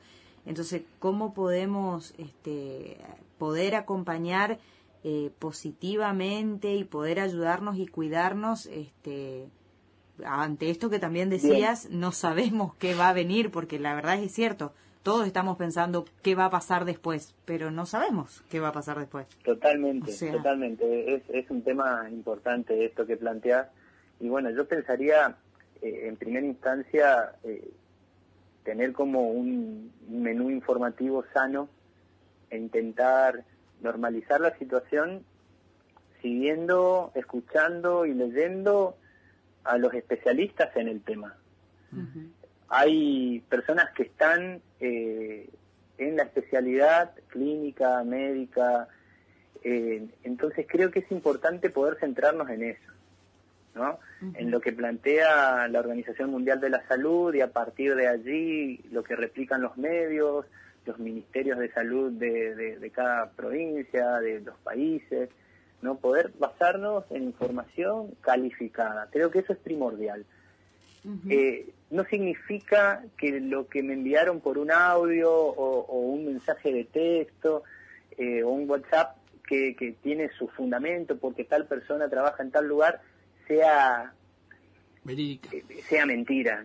No, pero no hay una información calificada allí. Entonces es importante eh, tratar de centrarnos en esos lugares y espacios que, bueno, nos dan una información que es calificada y que nos va a permitir posteriormente hacer un discernimiento. Porque yo digo, leer e informarnos de lugares que, estén calificados me va a permitir a mí poder tomar una decisión de lo que voy a hacer. Y volviendo a Víctor Frank, que estaba hoy al principio, ¿no? Víctor Frank decía con claridad, eh, encontrar la voluntad de sentido es algo muy difícil, pero en la desolación, como estos tiempos, es algo que podemos obtener cuando comenzamos a actuar con libertad. Y cada uno de nosotros somos libres de hacer con nuestras vidas lo que queremos, pero es importante de que esa libertad también nos permita discernir y en ese discernimiento como lo plantean los jesuitas también, ¿no? Poder pasar de, de la desolación a la compasión y a la contemplación de aquellas cosas buenas que tenemos en la vida, centrarnos en lo positivo, buscar apoyo afectivo en el entorno, evitar la, estigmatización de las personas que están afectadas también, ¿no? Son personas que están sufriendo de una manera u otra. Y recurrir, ¿por qué no?, para aquellos que les sale, al humor como válvula de escape. Creo que es importantísimo no perder la alegría, ya nos dice el Papa Francisco, tratemos de, de, de vivir el Evangelio con alegría, ¿no? Cuando él habla en, en Evangelii Gaudium, esto de, de, vivir con alegría eh, lo que nos está pasando ante la tempestad de la enfermedad y de las pestes, ¿no? Cómo los autores de otros tiempos han, han, han tocado estos temas sin darnos cuenta uh -huh. de que lo que hoy es la realidad ayer fue ficción y que hoy estamos tratando de mantener las cosas en perspectiva, que creo que es el camino y que no separarnos de Dios también nos, nos alimenta el alma. Exacto. Eh, y por mi parte, una pregunta más. En los dos extremos, sí. eh, ¿cómo acompañamos a la gente, a nuestros adultos mayores, que nos dicen que es eh, gente sobre todo de riesgo para la pandemia, pero cómo los acompañamos para que no caigan también en desesperación? Y lo que decías también hoy a los niños, porque a veces en casa tenemos niños y nos ven angustiados, nos ven asustados y sufren más también ¿Cómo, cómo, ¿Qué actitudes por ahí tomar para acompañar a los grandes y para acompañar a los niños a pasar también este tiempo de, de la mejor manera posible? Bueno, yo creo que, que dando vuelta eh, en el tema de, que estábamos mencionando anteriormente, es inevitable caer en, en, lo que estamos viendo en la televisión, escuchando en la radio o comentándole a, a, al de al lado, quien, quien tenga al lado, lo que estoy viendo en, en las redes sociales, lo que estoy leyendo. Es inevitable eso. Uh -huh. Tenemos que tener prudencia, a tu pregunta. Tenemos que tener prudencia con los chicos, en la comunicación de esta información a los chicos. Uh -huh. Tenemos que discutir la cobertura de noticias del coronavirus con información honesta, pero también apropiada para la edad. -huh. Digo, nos vamos a morir todos, se termina el mundo, creo que es algo que impacta y de que, como lo decía anteriormente, en, en la soledad del alma de, algunas, de algunos niños, eh, esto es, es algo muy fuerte cuando hay chicos que tal vez no hablan con los padres, porque los padres no hablan con los chicos. Entonces creo que tenemos que tener prudencia y tenemos, como papás, eh, que ayudar a aliviar la angustia de estos tiempos que están viviendo nuestros chicos y enfocarnos en rutinas y en horarios de actividades que nos acerquen a la vitalidad y al movimiento, porque es importante esto, ¿no? Poder enfocarnos en una rutina donde podamos emprender actividades, donde tengamos a los chicos haciendo, porque la producción, ya lo decía Sigmund Freud, el trabajo y el amor, que son los dos puntos que él toca, uh -huh. eh, son los elementos esenciales para poder alcanzar el bienestar y, por qué no, la felicidad. Digo, cuando hablamos del trabajo es una actividad laboriosa, productiva. No podemos no hacer nada. Es importante que algo hagamos. Leer, escribir, eh, jugar. En el juego hay producción. Y también esto viene de la mano con el amor, porque de alguna manera si estoy jugando, estoy queriendo al otro. Y me estoy divirtiendo también. Entonces creo que eso es importante respecto a lo que vamos a hacer con los chicos y a lo que vamos a comunicar a los chicos. No tener prudencia con lo que leemos, con lo que decimos cuando hablamos con el de al lado y, y dar un, un, mensaje esperanzador. A ver, si nos cuidamos, repitiendo lo que dicen los médicos, uh -huh. con las medidas de higiene correspondientes, eh, nada nos va a pasar y no apartarnos de la oración, por supuesto. Pero por otro lado, hablando de los más de los más viejitos, de los abuelos, que también siempre los escuchamos y los atendemos, creo que, que vale lo mismo, ¿no? Eh, más que nada, eh, poder tener una relación cercana, eh, estrecha, en el caso que estén en nuestras casas, y si no, poder tener un, un, acercamiento virtual. Creo que hoy las plataformas digitales y virtuales nos permiten poder tener un contacto. Yo siempre digo, y no solamente por lo que está ocurriendo en estos tiempos, sino porque habiendo atendido abuelos en otros tiempos, bueno, en este momento eh, está todo parado, ¿no? Pero este, bueno, estoy llevando adelante la actividad terapéutica de manera virtual, pero bueno, al margen de esto, digo, siempre hablaba con, con algunos pacientes la importancia del visitar a los abuelos. Hoy es difícil, ¿está? De hecho, no podemos hacerlo si estamos no están cerca en, nuestro propio techo, en nuestro propio hogar. Pero siempre digo esto de visitar a los abuelos porque cuando visitas al abuelo y te pones a hablar con él y le pasas la mano y le das un abrazo y le traes un aire nuevo, un aroma nuevo porque traes un perfume o, nada, pero tu presencia es un aroma nuevo para el abuelo, es algo que él lo va a disfrutar y va a sensibilizar su vida. Y que en el momento después del mate, de las facturas, de la chipita, de lo que sea que compartiste con él o con ella, y en el momento que lo estás despidiendo, él solo va a estar pensando y preguntándote al final del saludo, ¿cuándo nos vamos a volver a ver? Y, creo que ahí está el punto, ¿no? Porque por más de que no, no veas todos los días a tus padres, a tus, a tus abuelos, si lo ves cada tanto en el tiempo que tengas, él lo va a recordar todos los días con el mismo amor y con el mismo afecto. Entonces, nunca olvidarnos de los abuelos, acercarnos a ellos, darle un abrazo, darle un beso. Y, y, saber de que ellos van a estar pendientes de ese próximo encuentro que será el sábado siguiente cuando yo no tenga actividad laboral. Y que por más de que sean cinco minutos o diez minutos, ese abuelo va a disfrutar y va a contar a los vecinos y a quien vea de que su nieto lo vino a ver, su hijo lo vino a ver tal día sin saber cuánto tiempo, porque lo importante para él fue la calidad y no la cantidad. Así que creo que eso también es muy importante cuando podamos volver a contactarnos en la realidad. Pero la comunicación virtual vale y aplica hoy también. Podemos estar con ellos en todo momento. Y eso es lo que importa. La presencia afectiva y la cercanía. Perfecto. Bueno, Esteban, muchísimas gracias por este tiempo con nosotros, por, por lo que compartiste, por, por las recomendaciones que le tomamos nota para seguir repensándolas, repensándolas en los próximos programas. Que tengas una buena noche y gracias por este tiempo. Por favor, gracias a ustedes y estamos en contacto. Gracias. Hablábamos con el licenciado Esteban Alberto Castillo, él es licenciado en psicología, padre, y tenemos ahí... Y ahí está también, si quieren contactarse con él, cualquier cosa nos se comunican acá en la radio y le pasamos los datos.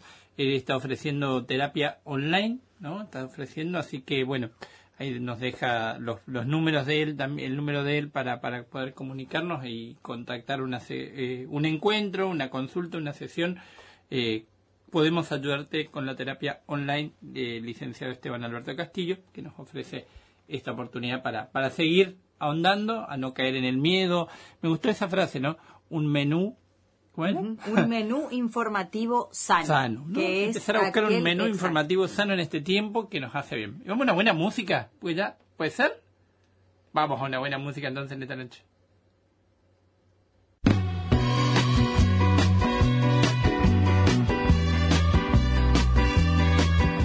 22, 30 minutos la hora en todo el país. Entre nos, quédate en casa. Escuchamos al grande, a uno de los grandes de Latinoamérica, Roberto Carlos, en este género pop. Tema Amigo lanzado en 1966, escrito por él, remasterizado en 1977 saludamos especialmente al presbítero José Luis Fernández, que hoy está cumpliendo 20 años de sacerdote. Vicario general de la diócesis de Posadas y también uno de los formadores del seminario diocesano. Un cariño grande para el padre José Luis. Gracias por estos 20 años de su ciclo.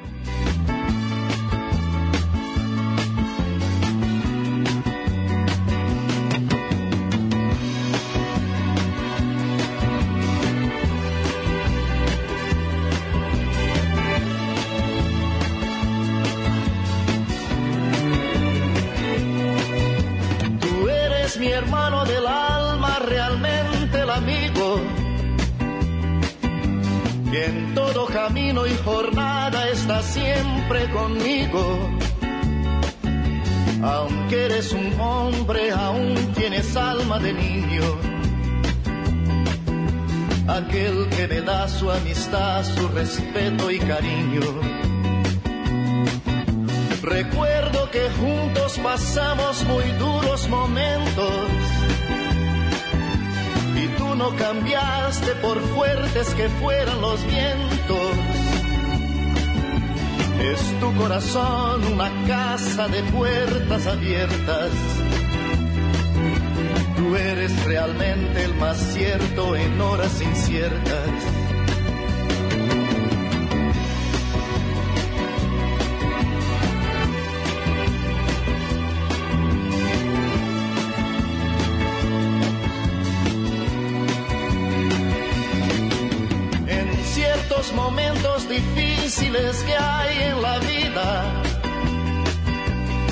Buscamos a quien nos ayude a encontrar la salida. Y aquella palabra de fuerza y de fe que me has dado, me da la certeza que siempre estuviste a mi lado. Tú eres mi amigo del alma en toda jornada. Sonrisa y abrazo festivo a cada llegada. Me dices verdades tan grandes con frases abiertas. Tú eres realmente el más cierto de horas inciertas.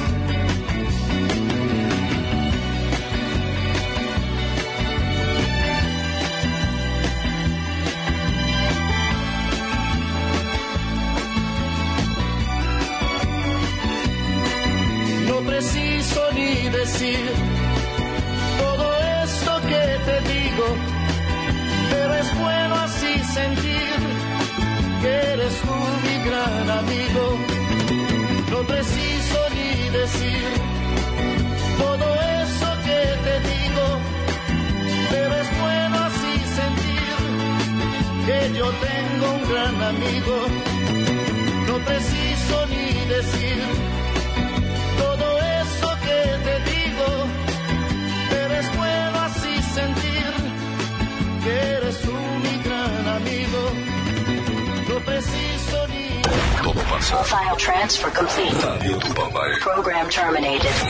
105.9 Posadas. Ra- ra- Radio Tupambae. Estás escuchando Quédate en casa, entre nos, 22.39 minutos la hora en todo el país, temperatura para la ciudad de Posadas 28 grados 9 décimas, la humedad 77%.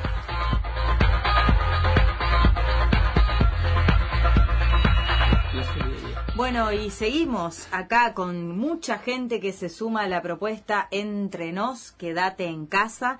Y en la jornada de ayer, padre, hablábamos de algo de la solidaridad, de cómo este Tiempo. esta situación, este tiempo, si bien es cierto en Cuaresma siempre es una invitación de la Iglesia a profundizar la solidaridad, este tiempo, como decimos, nos empujó a No, muchas sí. cosas y más solidaridad que nunca. Y estamos con el presbítero Alberto Barros eh, para que nos cuente desde la Cáritas Diocesana cómo estamos con esto de la solidaridad. Solidaridad en este tiempo de Buenas noches, Padre Alberto, Carla Turco, Juan Chicurilug, el Padre Miguel Ángel Moura, eh, están para compartir con usted este momento. Bueno, ¿qué tal Carla? Y bueno, buenas noches a todos los que están ahí en la mesa. ¿eh? Bueno, gracias Padre por habernos esperado hasta esta hora para la comunicación. Y yo también estoy en casa, así que... Ah, bueno, Bien, está- eso, quédate en y, y casa. nos dijeron que no se va a acostar muy temprano, quedándose en casa, así que por eso molestamos a esta hora. Sí, soy un poco noctámbulo, así que no, no hay problema. Qué bueno, qué bueno. Padre, ¿cómo estamos con esto de la solidaridad? Es un tiempo también complicado para mucha gente, sobre todo para los que viven el, el trabajo di- del trabajo El día diario, digamos, el día a día. Y, y desde Cáritas, ¿cómo se está acompañando? ¿Qué realidades se están viendo en este tiempo?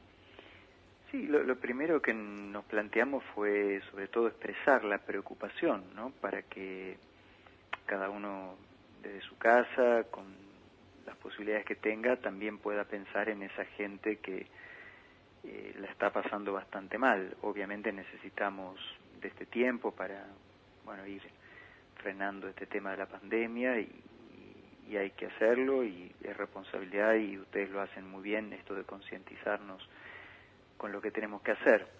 pero también es cierto que hay otra cara compleja del tema, que bueno, mucha gente no puede quedarse en su casa porque eh, el, eh, la vivienda es absolutamente precaria, chiquita, la gente vive hacinada, hasta es más sano que estén en la vereda que estén adentro, ¿no? En los barrios eh, complejos en, en, cuanto a lo social, eh, la gente que, bueno, no puede salir ahora a ganarse el peso diario para el alimento, es decir, no todo el mundo tiene sueldos, no todo el mundo ahorra, es decir, en la Argentina es muy difícil ahorrar en general, uh -huh. este, mucho más para la gente de los barrios más bien humildes o asentamientos donde el tema es el día a día. Bueno, todo eso hoy está cortado, absolutamente cortado y para mucha gente el alimento se transformó en un tesoro eh, al que se lo busca de, desesperadamente, ¿no? Bueno, creo que ahí hay un rol del Estado, en primer lugar, insustituible, de, garantizar el alimento a, toda la población. Eh, creo que en parte se lo está haciendo, eh, creo que hay zonas grises también en esto, en muchos lugares. Eh, bueno, están los comedores, merenderos, eh, muchas parroquias eh, aportan también lo que pueden, pero creo que el Estado obviamente tiene los recursos y la posibilidad de ser eh, más abarcativo, ¿no? Y después, bueno, desde la Iglesia es simplemente y, fuertemente, ¿no? Reforzar lo de siempre. En situaciones de, de, emergencia responder de la mejor manera que podemos, desde las caritas parroquiales, eh, que muchas están trabajando realmente muy bien, y desde Caritas Diocesanas lo mismo, tratar de, en conjunto con caritas parroquiales ir garantizando el alimento en la medida que podemos, con los límites que tenemos, a la mayor cantidad posible de familias. Bueno, así que en, en eso estamos en, en estos días, ¿no? Claro, eh, decía padre, eh, a veces, o sea, siempre se acompaña desde Caritas, pero ahora eh, es una necesidad como más urgente sí, claro. de, de, la casa, de, de, de, la gente en general. Em, ¿Se está pudiendo llegar con, con algo de asistencia? ¿Se, ¿Se pudo conseguir donaciones como para acercar algo a la gente? En principio fueron 10 días, pero ahora sabemos que eh, son dos semanas más que hay que, que hay que pasar esta cuarentena. ¿Cómo, cómo está esa situación? Sí, nosotros todavía tenemos recursos por dos lados. Eh, de forma habitual, eh, en la parroquia Sagrada Familia hay una entrada permanente de donaciones de alimentos que se derivan eh, automáticamente a Caritas Diocesana. Y por otro lado, eh, teníamos una reserva, un mínimo que había quedado eh, luego de repartir en noviembre del año pasado lo que había llegado de el gobierno nacional eh, cuando se decretó la ley de emergencia alimentaria eh, a Caritas Nacional se le entregaron una determinada cantidad de toneladas de alimentos que se redistribuyeron en las Caritas diocesanas. En su momento, bueno, todo eso se, se distribuyó, eh, diría en 90% o tal vez un poco más, y quedó un pequeño resto justamente para emergencias. Y uh -huh. bueno, eh, ese resto que quedó, yo no me acuerdo bien si fueron 15 toneladas de, de alimentos que recibimos, pero era una cantidad muy muy fuerte y bueno, así que lo que quedó de eso más eh, las donaciones eh, actuales, bueno, con eso estamos cubriendo. Y bueno, y hay mucha gente que pregunta eh, cómo hacer, cómo alcanzar, a dónde, así que eh, como dicen ustedes, también las, las emergencias despiertan mucha solidaridad en nuestra gente, como un valor que está siempre presente ahí y que suele aflorar de una manera mucho más grande en los momentos de emergencia, así que hay mucha gente con disponibilidad de colaborar, no solo en la iglesia, no hay muchas iniciativas personales, grupos de amigos, asociaciones, veo que hay mucha gente que se está moviendo con estos temas y eso es un, un dato positivo en, en un momento que para mucha, mucha gente como tal vez no lo vemos desde, yo por lo menos no tengo ningún recuerdo de algo así, y eso ya soy bastante viejito, eh, tengo casi 59 y la verdad que no, no recuerdo una situación como esta, ¿no? Pero eh, ni siquiera en las grandes crisis argentinas, ¿no? Hoy, si esto se prolonga en el tiempo, el tema de la cuarentena, que bueno, obviamente hay un tema de salud que es siempre prioritario, pero también es cierto que hay, hay va a haber un costo social muy, muy fuerte que, bueno, no sé cómo se, se va a encarar. La Iglesia sigue haciendo lo que puede, insisto, dentro de nuestras pequeñas posibilidades, pero esto es un tema realmente muy grave lo que se está suscitando en, no solamente en los barrios pobres, ¿eh? mucha gente también de clase media, cuentas propistas, eh, eh, pequeñas empresas, pequeños comercios, digo, mucha gente va a tener que hacer malabarismos para sostener, sostener eh, lo poco que, que, había construido, ¿no? Así que la verdad que estamos en un escenario complejo, ¿no? Y eh, donde por un lado hay que trabajar mucho el, el, el, tema de la salud, cuidar enormemente la vida de los más frágiles, de los más expuestos a, este virus, pero al mismo tiempo cuidar la vida de, de tantos que, que pueden ir enfermándose por la problemática de alimentos, el quedarse sin trabajo y muchas situaciones que ya, ya van explotando por distintos lugares, ¿no? Así que estamos en una situación realmente compleja, ¿no? Pero bueno, habrá que seguir sacando solidaridad de, todas partes. Exacto, y, y, y, que podamos seguir mirando al que está al lado, sobre todo como, como decía en el inicio, padre, algunos eh, tenemos la bendición de tener un sueldo. Eh, que, que, aunque nos toque hacer la cuarentena, eh, lo seguimos percibiendo o, o, podemos hacer, como también se habla en muchos lugares, eh, un trabajo desde casa, un teletrabajo. Pero hay otros tanto que no pueden, que viven el día a día y que bueno, y que tendremos que poder ir ayudándonos entre todos a, pasar este tiempo. No, seguro. Y, bueno, es el, el, el gran desafío y, y pero bueno, como bien decimos, ¿no? La, la solidaridad siempre aflora y, y creo que hay mucha gente que, que, que va tomando cada vez más conciencia de todo este drama que están viviendo muchas familias y en los barrios también muy sencillos. A mí no deja de asombrarme cada vez que en estos días vamos, por ahí un, par de días en la semana vamos a, algún barrio, y también la solidaridad que se da entre la gente más carenciada, porque a veces uno podría pensar bueno, no tengo nada y, no comparto lo poquitito que tengo. Y, y, realmente uno se asombra como lo poquitísimo que alguien tiene en un barrio, en general no tienen problema en compartirlo con el vecino si ve que está peor o, o darse una mano o, o, cómo poder ayudarse. La verdad que en ese sentido es muy alentadora también la, la solidaridad que se da eh, entre los mismos pobres, ¿no? Dice, bueno, uh -huh. compartimos la pobreza y desde esa pobreza compartimos lo que somos y lo que tenemos. A mí eso la verdad que me, me asombra y me cuestiona, porque bueno, si el que poco tiene es capaz de compartir tanto, que es un poco lo de la viuda del Evangelio, ¿no? Esa sí. que, que daba la monedita, que como dice Jesús era todo lo que tenía para vivir y lo compartía, ¿no? Así que la verdad que también es muy lindo rescatar esa enorme solidaridad a veces de los que menos tienen, que siempre es desafiante y cuestionante para, para todos, ¿no? Así que, bueno. Padre, si alguien quiere colaborar en este tiempo, ¿cómo se comunica con Cáritas eh, a través de la página de Facebook? ¿Cómo están canalizando esto o, o se comunican? A la se, parroquia. ¿O se comunican a la parroquia Sagrada Familia? ¿Cómo pueden hacer aquellos bueno, que no? A, a, la parroquia San Antonio también, ¿eh? Ahí que está Miguel. Sí. Ah, también. Tiene, tiene, una buena Cáritas ahí. Este. Sí, bien. sí, sí, estamos cuidando y trabajando y seguimos, seguimos también estos días gracias a la, a la gente que... que por eso ayer hablamos de gestos que, que han ido sorprendiendo en este tiempo, gestos solidarios de, de, gente que por lo menos te viene, te sorprende con, con una ayuda para, para el otro, que estamos pensando en el otro también, esos también han sido, están, ¿no? Yo digo, bueno, ayer decíamos esto, acercar a nuestras parroquias o pensar también en aquel que, que menos tiene y preguntarle, ¿no? Tener gestos de preguntar al otro en qué te podemos ayudar, ¿no? Exacto, sí, siguiendo un poco lo que decía Miguel, respondo lo, lo, lo que preguntaba uh -huh. vos, Carla. Sí, nosotros estamos diciendo en lo que escribimos, o por ahí si viene algún medio, es, bueno, por una cuestión de cercanía geográfica, eh, por ahí la persona puede acercarse a su propia parroquia, todas las parroquias tienen sus equipos de cáritas, esa es una posibilidad, eh, acercarse a la propia parroquia, eh, en cuanto, bueno, que se puede hacer dentro del marco de la cuarentena, bueno, por ahí caminar ese mínimo indispensable. Eh, en la sede de Cáritas Diocesana es un poco más complejo, porque a veces estamos, a veces no.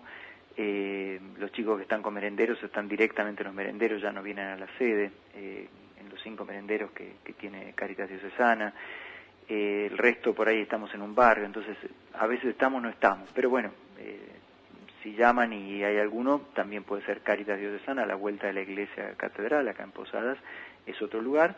En la parroquia Sagrada Familia, eh, yo todos los miércoles y viernes a la tarde, estoy toda la tarde en, la parroquia, así que también ahí, a partir de las 5 de la tarde, eh, eh, pueden acercar también la- las donaciones. Y si no, lo, lo, lo preguntan en el Facebook, yo no soy muy entendido en redes, como el padre Miguel que está ahí, que es un experto en estas cosas, este, pero mm, quien maneja el Facebook de Caritas este, seguramente le va a responder de acuerdo a dónde vive, este, eh, cuál es la mejor opción. Así que también esa es otra forma de, de consultar. Bueno, padre, muchas gracias por, por este contacto, por este tiempo y, y por la presencia de siempre. No, al contrario, gracias a vos, Carla, a Miguel, bueno, a todos los que están ahí en, en la radio, gracias por el, el hermoso servicio que ustedes prestan, ¿eh? porque la verdad que a través de la radio hacen mucho bien y sobre todo en este tiempo de, de quedarse en casa, el, el poder escucharlos hace muchísimo bien. Así que gracias, gracias por tanta disponibilidad y generosidad de parte de ustedes. Bueno, gracias, padre, que tenga buen descanso. Igualmente, un abrazo. Gracias.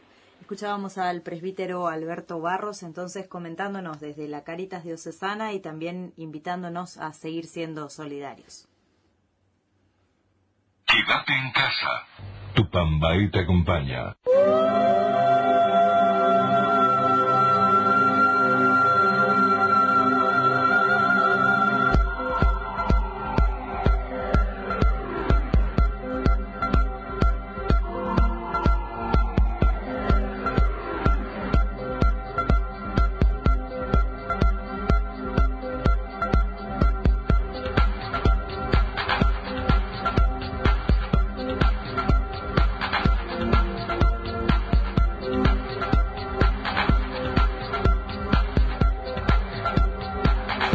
Cerca del cierre del programa, antes de recibir, saludamos, saludamos a Alicia, agradecemos que estuvo acompañando,nos y ya estamos en contacto como Ya estamos allá bailando con, Con bien Ale. Carlos, viera. Yo estaba esperando bucaya, hermano. Acá le estoy, dale palo y a la bolsa. Pero me parece Acá muy ya bien. nos empezamos a preparar Nosotros- para la oración, padre. Ah, usted está en la oración, pero sí. Pero pasa que ayer el lunes queríamos rezar con vos. de la vida. Ayer quisimos rezar con vos, peluquero. No, no, no, yo soy peluquero, soy panadero y soy cura. O sea, Luz no es curo. Todo lo franco que pueden porque me haber. dijeron que me estaban ca- allá, me estaban quemando, desgraciado. No, de ninguna manera, padre, y bajo ninguna circunstancia. Carla, este, y acá, Juan, Yo- que caen otro bien bueno también. Yo te defendí todo lo que pude, padre. Diría Francera, me van a matar. No, no, no, no, yo te defendí todo lo que pude, padre. Tratamos de defenderte, pero decíamos, ¿cómo que el lunes no está? Pues pongo tu defensa, te digo. Bueno, no soy abogada, padre. Para contarle el próximo lunes estamos al aire. El Ah, próximo, ah, claro, ya pusieron lunes santo. Yo también voy a estar al aire el lunes santo. Pero lunes santo, martes santo, fíjense lo que estoy diciendo, viernes, eh, mar- miércoles santo, porque estoy en boletín seguro como Daniel. Ay, ay, ay. Amén, aleluya. Aleluya, Eh, padre. eh, de- a esta altura de la vida, mi hijo. Y voy a, voy a hacer un programa más tranqui, pero voy a hacer toda una catequesis de lo que es la Semana Santa, la teología de la cruz. Bueno, y vamos a hacer juntos entonces. A mí me parece espectacular. A veces le tomo de Brown, allá hay té, un teólogo, y me gusta. Y entonces yo hablo de la teología de la cruz. ¿Cuánto vale la cruz? Hoy más que. Hoy más que nunca, hoy yo creo que es justo y necesario que podamos am- hablar. Che, yo ¿Eh? tengo una alegría a vos, gurí. ¿Eh? Gurí te digo porque Sí, pues, sos joven, pero sos gurita joven. ¿no? decime. Pero qué lindo que esté tu obispo ahí. Qué lindo. Fue un lindo Me gesto. encantó, me encantó. Sí, a, a todos nos gustó, la verdad, que escucharlo, que pueda transmitir su palabra también a la gente que estaba con ganas de, de escuchar al obispo, que, Creo que sí, ¿no? Que pudimos hacer ese enlace también para que desde Alem puedan escucharlo también. Eh, un lindo regalo de, de Monseñor. Bueno, y los oyentes de Alem Eh. quieren mandarle saludo al padre Miguel. Ah, ¿Tiene su club de fan también el padre? Obviamente. Ah, en Alem sí tiene, si Yo- lo saben. Sí. Porque él baila, pues, él baila algunos corridas, pero baila medio durón. Y claro, pero tengo que ir más a Lem, tengo que ir más a Lem. Vos tenés que venir más, pero yo te voy a enseñar a bailar, Uri. Dale, dale, dale. Vamos. Viejo callejero, que, ¿con qué cura te metiste también vos? No, a mí me encantó que el obispo esté allí. No, eso fue un lindo gesto que queríamos. Ayer iba a venir a acompañarnos y, bueno, porque Carlos no estaba ayer, vino, no, mentira, pero se dio ese gesto de, de cercanía también que, que nos está acompañando y decíamos, bueno, nuestro pastor que nos dé un mensaje también de esperanza entre tanta desesperanza, miedo que hay, eh, que pudimos hablar un poco con él y, y bueno, y justo esta posibilidad de enlazar las dos radios que, que en este momento estamos en contacto. Y creo que estamos animando bien, no sé si después vamos a tener, a mí no me interesa a dónde vamos a apuntar y a dónde apunta, ¿no? Dale cual. Estamos pasando acá en la radio nuestra, 90.9, que yo le doy un apoyo espectacular a los dueños porque me dieron una oportunidad y me dejan hablar libremente, don Pablo, sus hijos, que hoy está al frente, Martín, y don Mario, que también es parte de la radio, del directorio, estamos pasando un, eh, momento económico muy jodido, que a partir de mañana nosotros vamos a estar de 20 a 22 horas, porque queremos ajustar gastos. Pero después vamos a ver cómo nos arreglamos nosotros, este, Dale. padre, Sí. no te preocupes, pero yo sé que después de esto la gente van a apoyar a nuestra radio, van a apoyar a, a- con su, este, digamos, publicidad que necesitamos estar. No mi programa, yo mi programa no me preocupo creciendo en familia porque yo tengo la confianza en la providencia de aquel que me ama, que es Cristo. Y yo creo que también don Pablo, que no es, no es católico y respeto lo que él es y que muchas veces le acompañé en su medio de sus dificultades y que me parece bien y bueno, que siempre me dio la oportunidad y me dio la alegría bueno. de que yo pueda expresarme. Yo una vez le dije a él, mira que yo me hablo mal, soy mal hablado. Y me dijo, métele. Y me dio toda esa oportunidad y yo le agradezco mucho porque un hombre que no no se, no se achica en estas circunstancias. Mira que yo pego, pego ese mal. Eh, no sé si acertado o equivocado, pero bueno, estoy ahí. Y también quiero decir que esto que estamos haciendo me parece que no sé si cómo cómo va ya padre vos que manejás otro tema yo no manejo ya Mm. cómo está tu audiencia explícame un poquito La verdad que hemos estado mirando, justamente fuera del aire miramos y, y mucha gente que participa en este horario que nos están escuchando, que se ha emprendido la propuesta y también después sigue, como esto queda todo en, en- la red hoy por hoy, la gente sigue reproduciendo, qué sé yo, hoy tuvimos una entrevista con, con eh, el psicólogo Con el psicólogo licenciado Con- Castilla. y que queda ahí grabado y después la gente sigue reproduciendo. He, he visto que, que, que han tenido muchas reproducciones ayer del programa, de estos días atrás, eh, que la gente lo sigue, lo vuelve a escuchar, digamos, Sí, como... escuchame es una cosa pero en digamos eso eso aparte de lo profesional que yo tuve en el primer momento después yo hago un bloque para niños bueno yo tengo que animar de Mm. otra manera a mi gente pero así en general eh, cómo cómo te recibe nuestra gente común paisana nomás te digo La escucha. La O sea, gente nosotros acá tenemos, por ejemplo, Facebook, que nos escriben, que nos, en WhatsApp, que nos mandan por el, por el teléfono de la, de la radio y largamos al aire los niños, la gente nos manda mensajes, están bailando. Yo bailé, estoy todo transpirado, te digo. Ahora voy a tomar una cervecita seguramente en mi casa. Ay, ay, ay. Ay, ay, ay, vamos. ¿Qué? Obviamente. No, en eso también tenemos esa cercanía, la gente nos comparte, hoy dejamos varios, hoy fuimos malos porque tuvimos estas entrevistas que, que estuvieron pautadas y que bueno, pero la No, gente... yo lo- te digo, me encantó hablar con el obispo. No, por eso se surge la espontaneidad y... que algo de teología sé algo. ¿sí? de mierda, pero la gente ya me conoce. No, pero la gente participa y nos escucha, eso es cierto. La gente participa y está atenta. Vos sabés que, el, que, que para este lugar por ahí está. Nos dicen, padre, lo escuchamos. No participa, no te manda un mensaje, pero sabemos que del otro lado nos están escuchando y que después te agradecen. Eso hemos recibido mucho de eso. hemos recibido muchos de esos mensajes. Padre, muchos de esos mensajes recibimos, incluso nos pasó el viernes pasado con el padre Miguel que había toda una situación de que si el Papa había mandado a poner un trapo blanco o no en la puerta y demás. Eh, bueno, tratamos de explicarlo, de aclarar qué significaba Mira, eso, que la... Carlita, Sí. Carlita, no dijo nada de eso. ¿Sí? No, por supuesto, bueno, Yo- pero... yo pero lo que dije que pero- pongan el culo blanco en la puerta, ¿entendés? Que ponen el culo Padre. blanco, entonces ahí está el trapo blanco, tanto joden con eso. Bueno, por hay que eso... hablar así, hija. Por- Es- No hay que tener miedo, micrófono no hay que tener miedo, estamos en democracia según lo que dicen de la izquierda. La Pero bueno. Bueno, conclusión, padre. Ni bien terminamos de decir Que- que eso corte, con... Porque Juanchi dice, ¡Che Juanchi! ¡Grande Juanchi! ¿Cómo está, padre? Este es mi gran amigo, este. Escúchame, yo te quería hacer una pregunta con todo respeto. Sí. Eh, aparte de ser sacerdote, que sabemos que sos un buen sacerdote, No, sé, no, no soy. bueno, para mí sí, eh, como unos muchos que conozco, no unos cuantos, Como sino vos, muchos. Soy como vos. hija. Eh, y pero quería saber si el ayer, los lunes, Eh. También, des- aparte de ser sacerdote, ¿vos sos peluquero? No, yo soy peluquero, yo soy panadero, yo soy lo que vos quieras. Porque ayer yo llamé a la radio y No laburo, a la mierda. na- nadie y me, dice, y me dice el padre, no, si es lunes, Carly también no trabaja. Déjame descansar, hermano. Yo, yo soy como los santiagueños. Mientras el padre Miguel estuvo firme acá Yo no pude acompañando a la acá. Escuchame, es más joven que yo. Yo tengo 53 años, ya soy viejo. La mierda, soy viejo. Mirá, mirá, aguante el padre el- por el padre Carlos y después dice que se calle el pelado que con ese pelo. Alterado las pelotas. Vamos a hablar bien ya. porque- Te mando un abrazo, no te voy a decir. Después en privado te digo quién te mandó ese abrazo. No, no, es un boludo. Eh, sí, yo creería que sí, Decir que el obispo me conoce a mí, que soy un tarado. tal cual. Porque si no ya no estaría. Si no estamos En todos despedidos. Cuando él todavía era nuestro rector, que nos tenía piqui paque, siempre me llamaban el loco Viera. Y hasta ahora me llaman el loco Viera y me encanta. Porque yo no cambié nada. Yo soy así. Como soy con mi grupo juvenil de aquella época, los días me encontré en un asado con unos amigos que cumplían unos cincuenta y pico de años.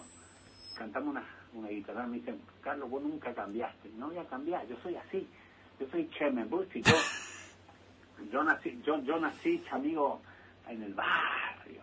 Yo soy del barrio. No voy a cambiar. La iglesia me enseñó muchas cosas. Agradezco. Por la iglesia viajé parte del mundo. Gracias a la madre iglesia que me enseñó. Y yo le agradezco mucho lo que me enseñó. Pero mi esencia no voy a cambiar. Yo soy poriajú nomás. Y en Botaú. Y claro, papá, yo no voy a cambiar nunca, voy a ahí a contener lo que tengo que contener y cuando tengo que salir, salgo. A veces me equivoco, me equivoco mucho a veces. Yo no soy buen sacerdote. Una vez le dije a mi obispo, yo no soy buen sacerdote. Me dijo, vos sos- no, no soy buen sacerdote, soy una mierda. Y así me, así, porque yo me enfrento a Cristo así. Así Esta le es la habla mierda Cristo. del cura que tenés. Y con esto te arreglás. Es lo que hay. Después hace lo que quieras. Después nos gusta. Algo hace, ¿viste? Algo hacen. Así es. Pero yo le decía al obispo, ¿no? Esta cuarentena, qué raro, ¿no? Es rarísima. Pero yo le decía, la gente está viviendo una cuarentena de miedo, como el pueblo de Israel en el Éxodo, que después le, se quejaron. ¿Te acordás, Sí. este padre? Sí, hoy me estaba acordando de ese tema. Escuchame, El ¿Te po- acordás cuando nos enseñaban teología, que vos estudiaste también Biblia? Los que lloran por la, por el, eh, digamos, aquellos que lloran por nada de los recuerdos de Egipto, lo que llamamos nosotros la cebolla de Egipto, aquellos Mm. que lloran. Nos, mata- nos trajiste acá para matar de hambre cuando ya teníamos... El- yo miraba hoy en la primera lectura está eso, o sea, el pueblo que, que reclama a Dios y que, qué sé yo, y después está la, hoy pone, por- bueno, la, la- el pueblo reclamando, reclamándole a Moisés, ¿para qué nos sacaste de la tierra ¿Te cuando acordás? teníamos?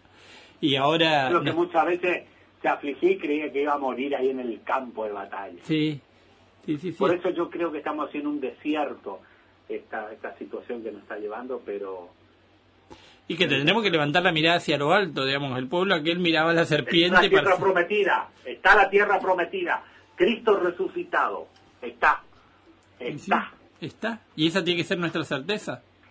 Y vos sabés que yo, este, cu- recordás que hoy hablábamos por Mm. privado, hoy me mostraba el padre Sergio Loechelo, qué Sí. lindo.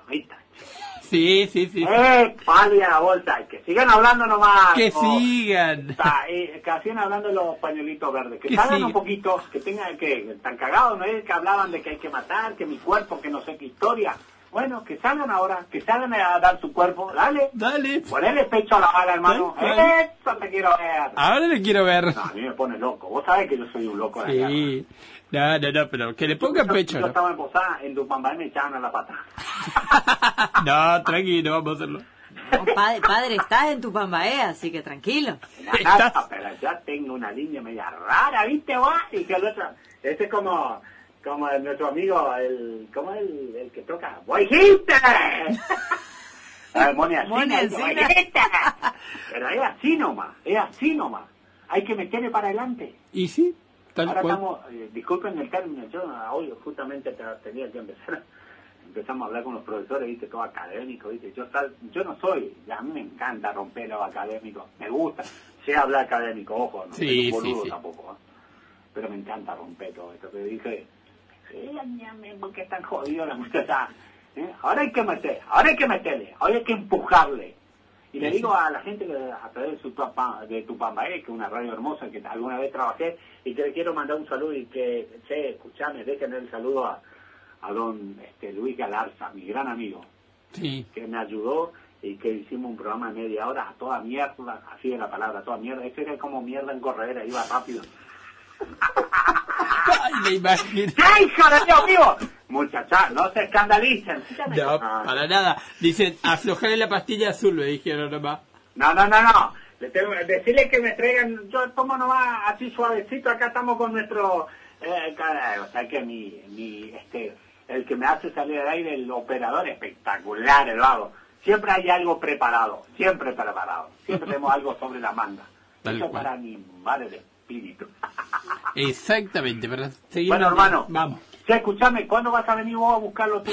Y mañana, al- fuera del aire, nos ponemos de acuerdo que tengo que ir a buscar sí o sí. Bueno, escúchame, Sí. avísame porque yo tengo que mandar, ojo, entero lo que te digo, tengo que mandar, eh, una señora me pidió que va a mandar muchos este, barbijos para el hospital María, porque su hija trabaja ahí y están faltando eso, ¿sí? Bueno, Y dale. te voy a mandar por hoy, voy a hacerle llegar y yo te hago el contacto, pero que llegue eso, porque esta- estos chicos enfermeros también un aplauso para ellos, un aplauso para los doctores, un aplauso para ellos, che. Sin duda, sin Qué duda. bueno. ¿Sabe qué? Para los enfermeros, los médicos, el personal de seguridad, Sí, tanta señor. gente, tanta Sí, señora, gente que pero está... ¿A quién le quiero dar un aplauso? Ujú, Que a veces son los basureros del mundo a nuestro basurero.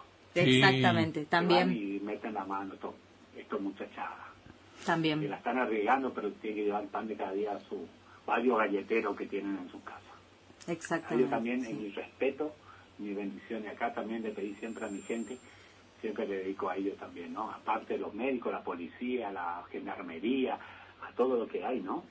Sí. Pero que nos cuidan. Y que gracias a Dios me parece que vamos bastante bien frente a esta situación. Hace un mes, 27 muertos, no llegamos a los mil, ahora que repara que llegamos a los mil ya infectados, pero que estamos manejando bastante bien, ¿eh? 1054, padre. ¿Eh? 1054 el total. Hoy Claro.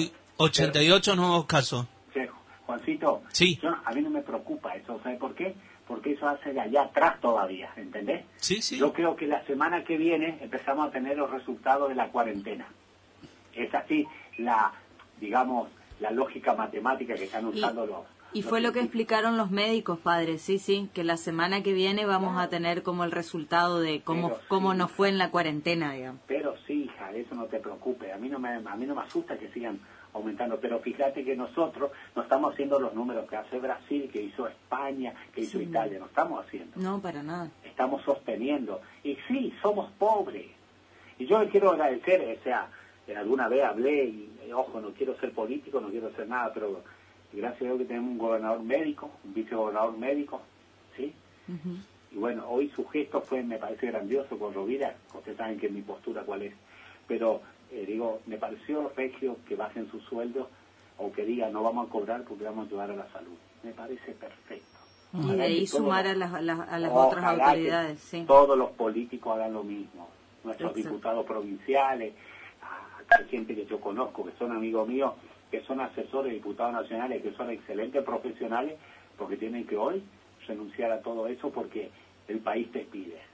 Y yo creo que es un gesto grande, porque hay gente changarines que hoy no llevan el pan a su casa cuando ganaban 2, 3, 300, 400 pesos por día y cuando aquellos que ganan mucho, ¿no? Yo me parece que es un gesto. Y espero que ese gesto aprenda, va a haber un antes y un después, como decía con el obispo, esta situación. Mirar de otra, tener otra mirada sobre el mundo, sobre la familia, los abuelos, la esposa, el esposo, los hijos. Qué valor, qué grande ¿no? Que podamos salir todos más enriquecidos de esta situación, sin Y duda. todos sí. estamos volviéndonos pobres, eh, Carlita. Sí. Nos Sí. estamos volviendo pobres. Si no, yo, vos y yo nos unimos, solo no podemos. Juntos vamos a poder. Vos me ayudas en lo que podés, yo te ayudo en lo que podés. Sí. Si vos ponés un poquito de puño de arroz, yo pongo una carne de gallina y hacemos un guiso de arroz. Tal Con cual. pollo. ¿Dice? Muy sencillo la vida. Es así. Vamos a rezar. Vamos a rezar juntos. Vamos a pedirle al Señor que, que lindo este día, ¿no? Sí. Vamos a ponernos su presencia tan amorosa. En el Dios ven en mi auxilio, Señor, Dios, date prisa en socorrerme. Gloria al Padre, al Hijo y al Espíritu Santo. Como era en el principio, ahora y siempre, por los siglos de los siglos. Amén. Amén. Y vamos a hacer ese examen de conciencia. Señor, cuán pecador soy. Soy como la vasija de barro que dice San Pablo, que lleva esa perla en vasija de barro, agrietada, pero amado por ti, Señor. Hoy quiero abrir mi mente, mi corazón y decirte, esto soy yo, Señor. Y necesito de. Necesito de tu bondad. Necesito de tu perdón. Y qué grande, Señor, saber que mi pecado no es más grande que la cruz. Moriste por mí, para que cuando me arrepiente encuentre el perdón y la liberación. Qué grande eres, Señor. Abro mi mente, mi corazón y te digo, Señor, esto soy de barro, vasija agrietada, pero amado por ti. Esa es nuestra esperanza. Y por eso, como nos pide la iglesia, la completa, y teniendo el examen de conciencia decimos, yo confieso. Ante Dios Todopoderoso y ante ustedes, hermanos, que he pecado mucho de pensamiento, palabra, obra y omisión, por mi culpa, por mi culpa, por mi gran culpa. Por eso ruego a Santa María, siempre Virgen, a los ángeles, a los santos y a ustedes, hermanos, que intercedan por mí ante Dios nuestro Señor. Dios Todopoderoso tenga misericordia de nosotros, perdone nuestros pecados y nos lleve a la vida eterna. Amén. Vamos a hacer el himno con la voz femenina. Tú, ¿a quién has buscado, Señor, en este día? ¿A quién he escuchado? Dame el reposo de esta noche. Tú, a quien he cantado, Señor, en este día, a quien he orado, dame el reposo de esta noche. Tú, a quien yo he negado, Señor, en este día, a quien he amado, dame el reposo de esta noche. Amén. Y vamos a hacer la la antífona de la estalza salmodia de la completa. No me esconda tu rostro ya que confío en ti. Repetimos. No me escondas tu rostro, ya que confío en ti. Hacemos a dos voces. Señor, escucha mi oración. Tú que eres fiel, atiende a mis súplicas. Tú Tú que eres justo, escúchame. no llames a juicio a tu siervo, pues ningún hombre vivo es inocente frente a ti. El enemigo me persigue a muerte, empuja mi vida al sepulcro, me confina a las tinieblas, como a los muertos ya olvidados. Mi aliento desfallece, mi corazón dentro de mí está yerto. Recuerdo los tiempos antiguos, medito todas tus acciones, considero las obras de tus manos, y extiendo mis brazos hacia ti, tengo sed de ti como tierra reseca. Escúchame enseguida, Señor, que me falta el aliento. No me escondas tu rostro, igual lo que bajan a la fosa. En la mañana, hazme escuchar tu gracia, ya que confío en ti. Indícame el camino que he de seguir, pues levanto mi alma a ti. Líbrame del enemigo, Señor, que me refugio en ti. Enséñame a cumplir tu voluntad, ya que tú eres mi Dios. Tu espíritu, que es bueno, me guíe por la tierra llana. Por tu nombre, Señor, consérvame vivo. Por tu clemencia, sáqueme de la angustia.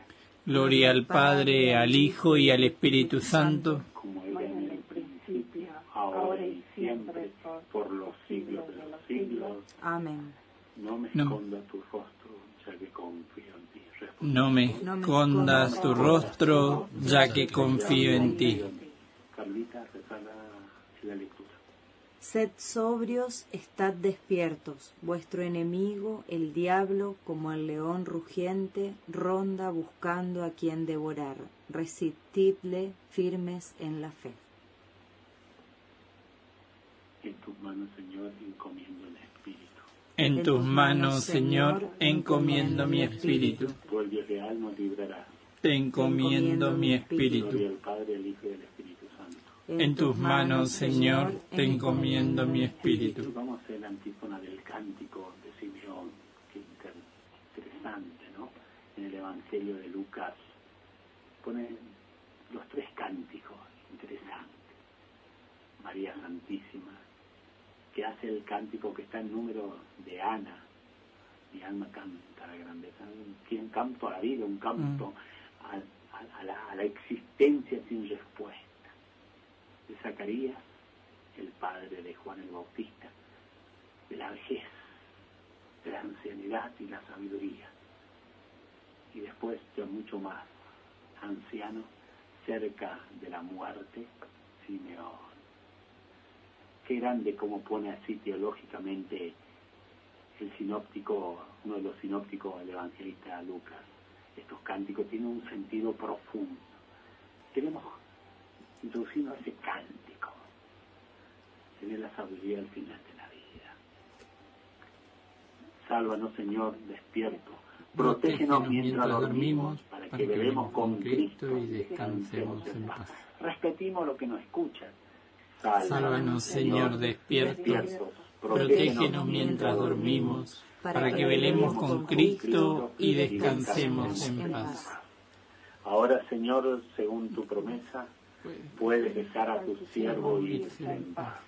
Porque mis ojos han visto a tu Salvador, a quien, a quien has presentado ante todos los pueblos. Luz para las naciones y gloria de tu pueblo Israel.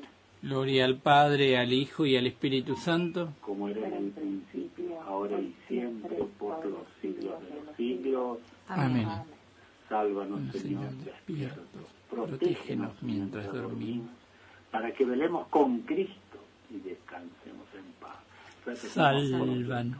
Sálvanos, Señor, despierto. Protégenos mientras dormimos, para que velemos con Cristo y descansemos en paz. Oremos. Ilumina, Señor, nuestra noche y concédenos un descanso tranquilo. Que mañana nos levantemos en tu nombre y podamos contemplar con salud y gozo el clarar de nuevo día. Por Cristo nuestro Señor. Amén. El Señor Todopoderoso nos concede una noche tranquila y una santa muerte. Amén. Y por supuesto, poniendo siempre nos al amparo de nuestra Virgen, Madre de Dios. La Teotoco, Madre de Dios. Bajo la advocación de Itatí, de Nuestra Señora de Loreto, y de tantas advocaciones como de tantas que tiene América Latina. Pedirle a María Santísima que nos proteja. Ella que fue mujer, madre y que sufrió en el silencio que guardó en su corazón, pero que tuvo la esperanza y la firmeza frente a la cruz de saber en esperanza que su hijo no termine ni en esa cruz ni en esa tumba, como la de Cacupé, como la de Luján, Itatí, como la del Valle, y tantas advocaciones para abajo, el mismo signo, María, Santísima, Madre de Dios. Y a ella nos vamos a encomendar, como mujer, como madre y nuestra misma naturaleza humana. Por eso le decimos antífona final de la Santísima Virgen. Bajo tu amparo nos acogemos, Santa Madre de Dios. No desprecies las oraciones que te dirigimos en nuestras necesidades. Antes bien, líbranos de todo peligro, oh Virgen gloriosa y bendita. Amén. Que Dios lo bendiga a cada uno de ustedes y que Dios lo acompañe siempre. Amén. Hasta mañana.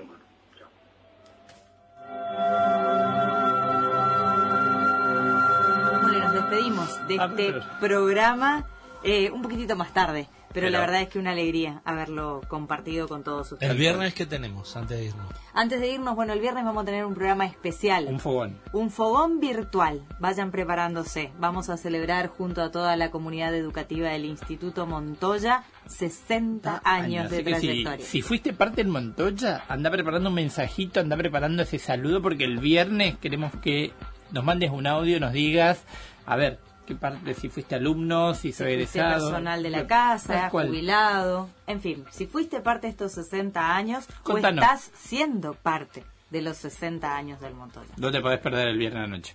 Buen descanso, hasta mañana. Hasta mañana. Hasta mañana.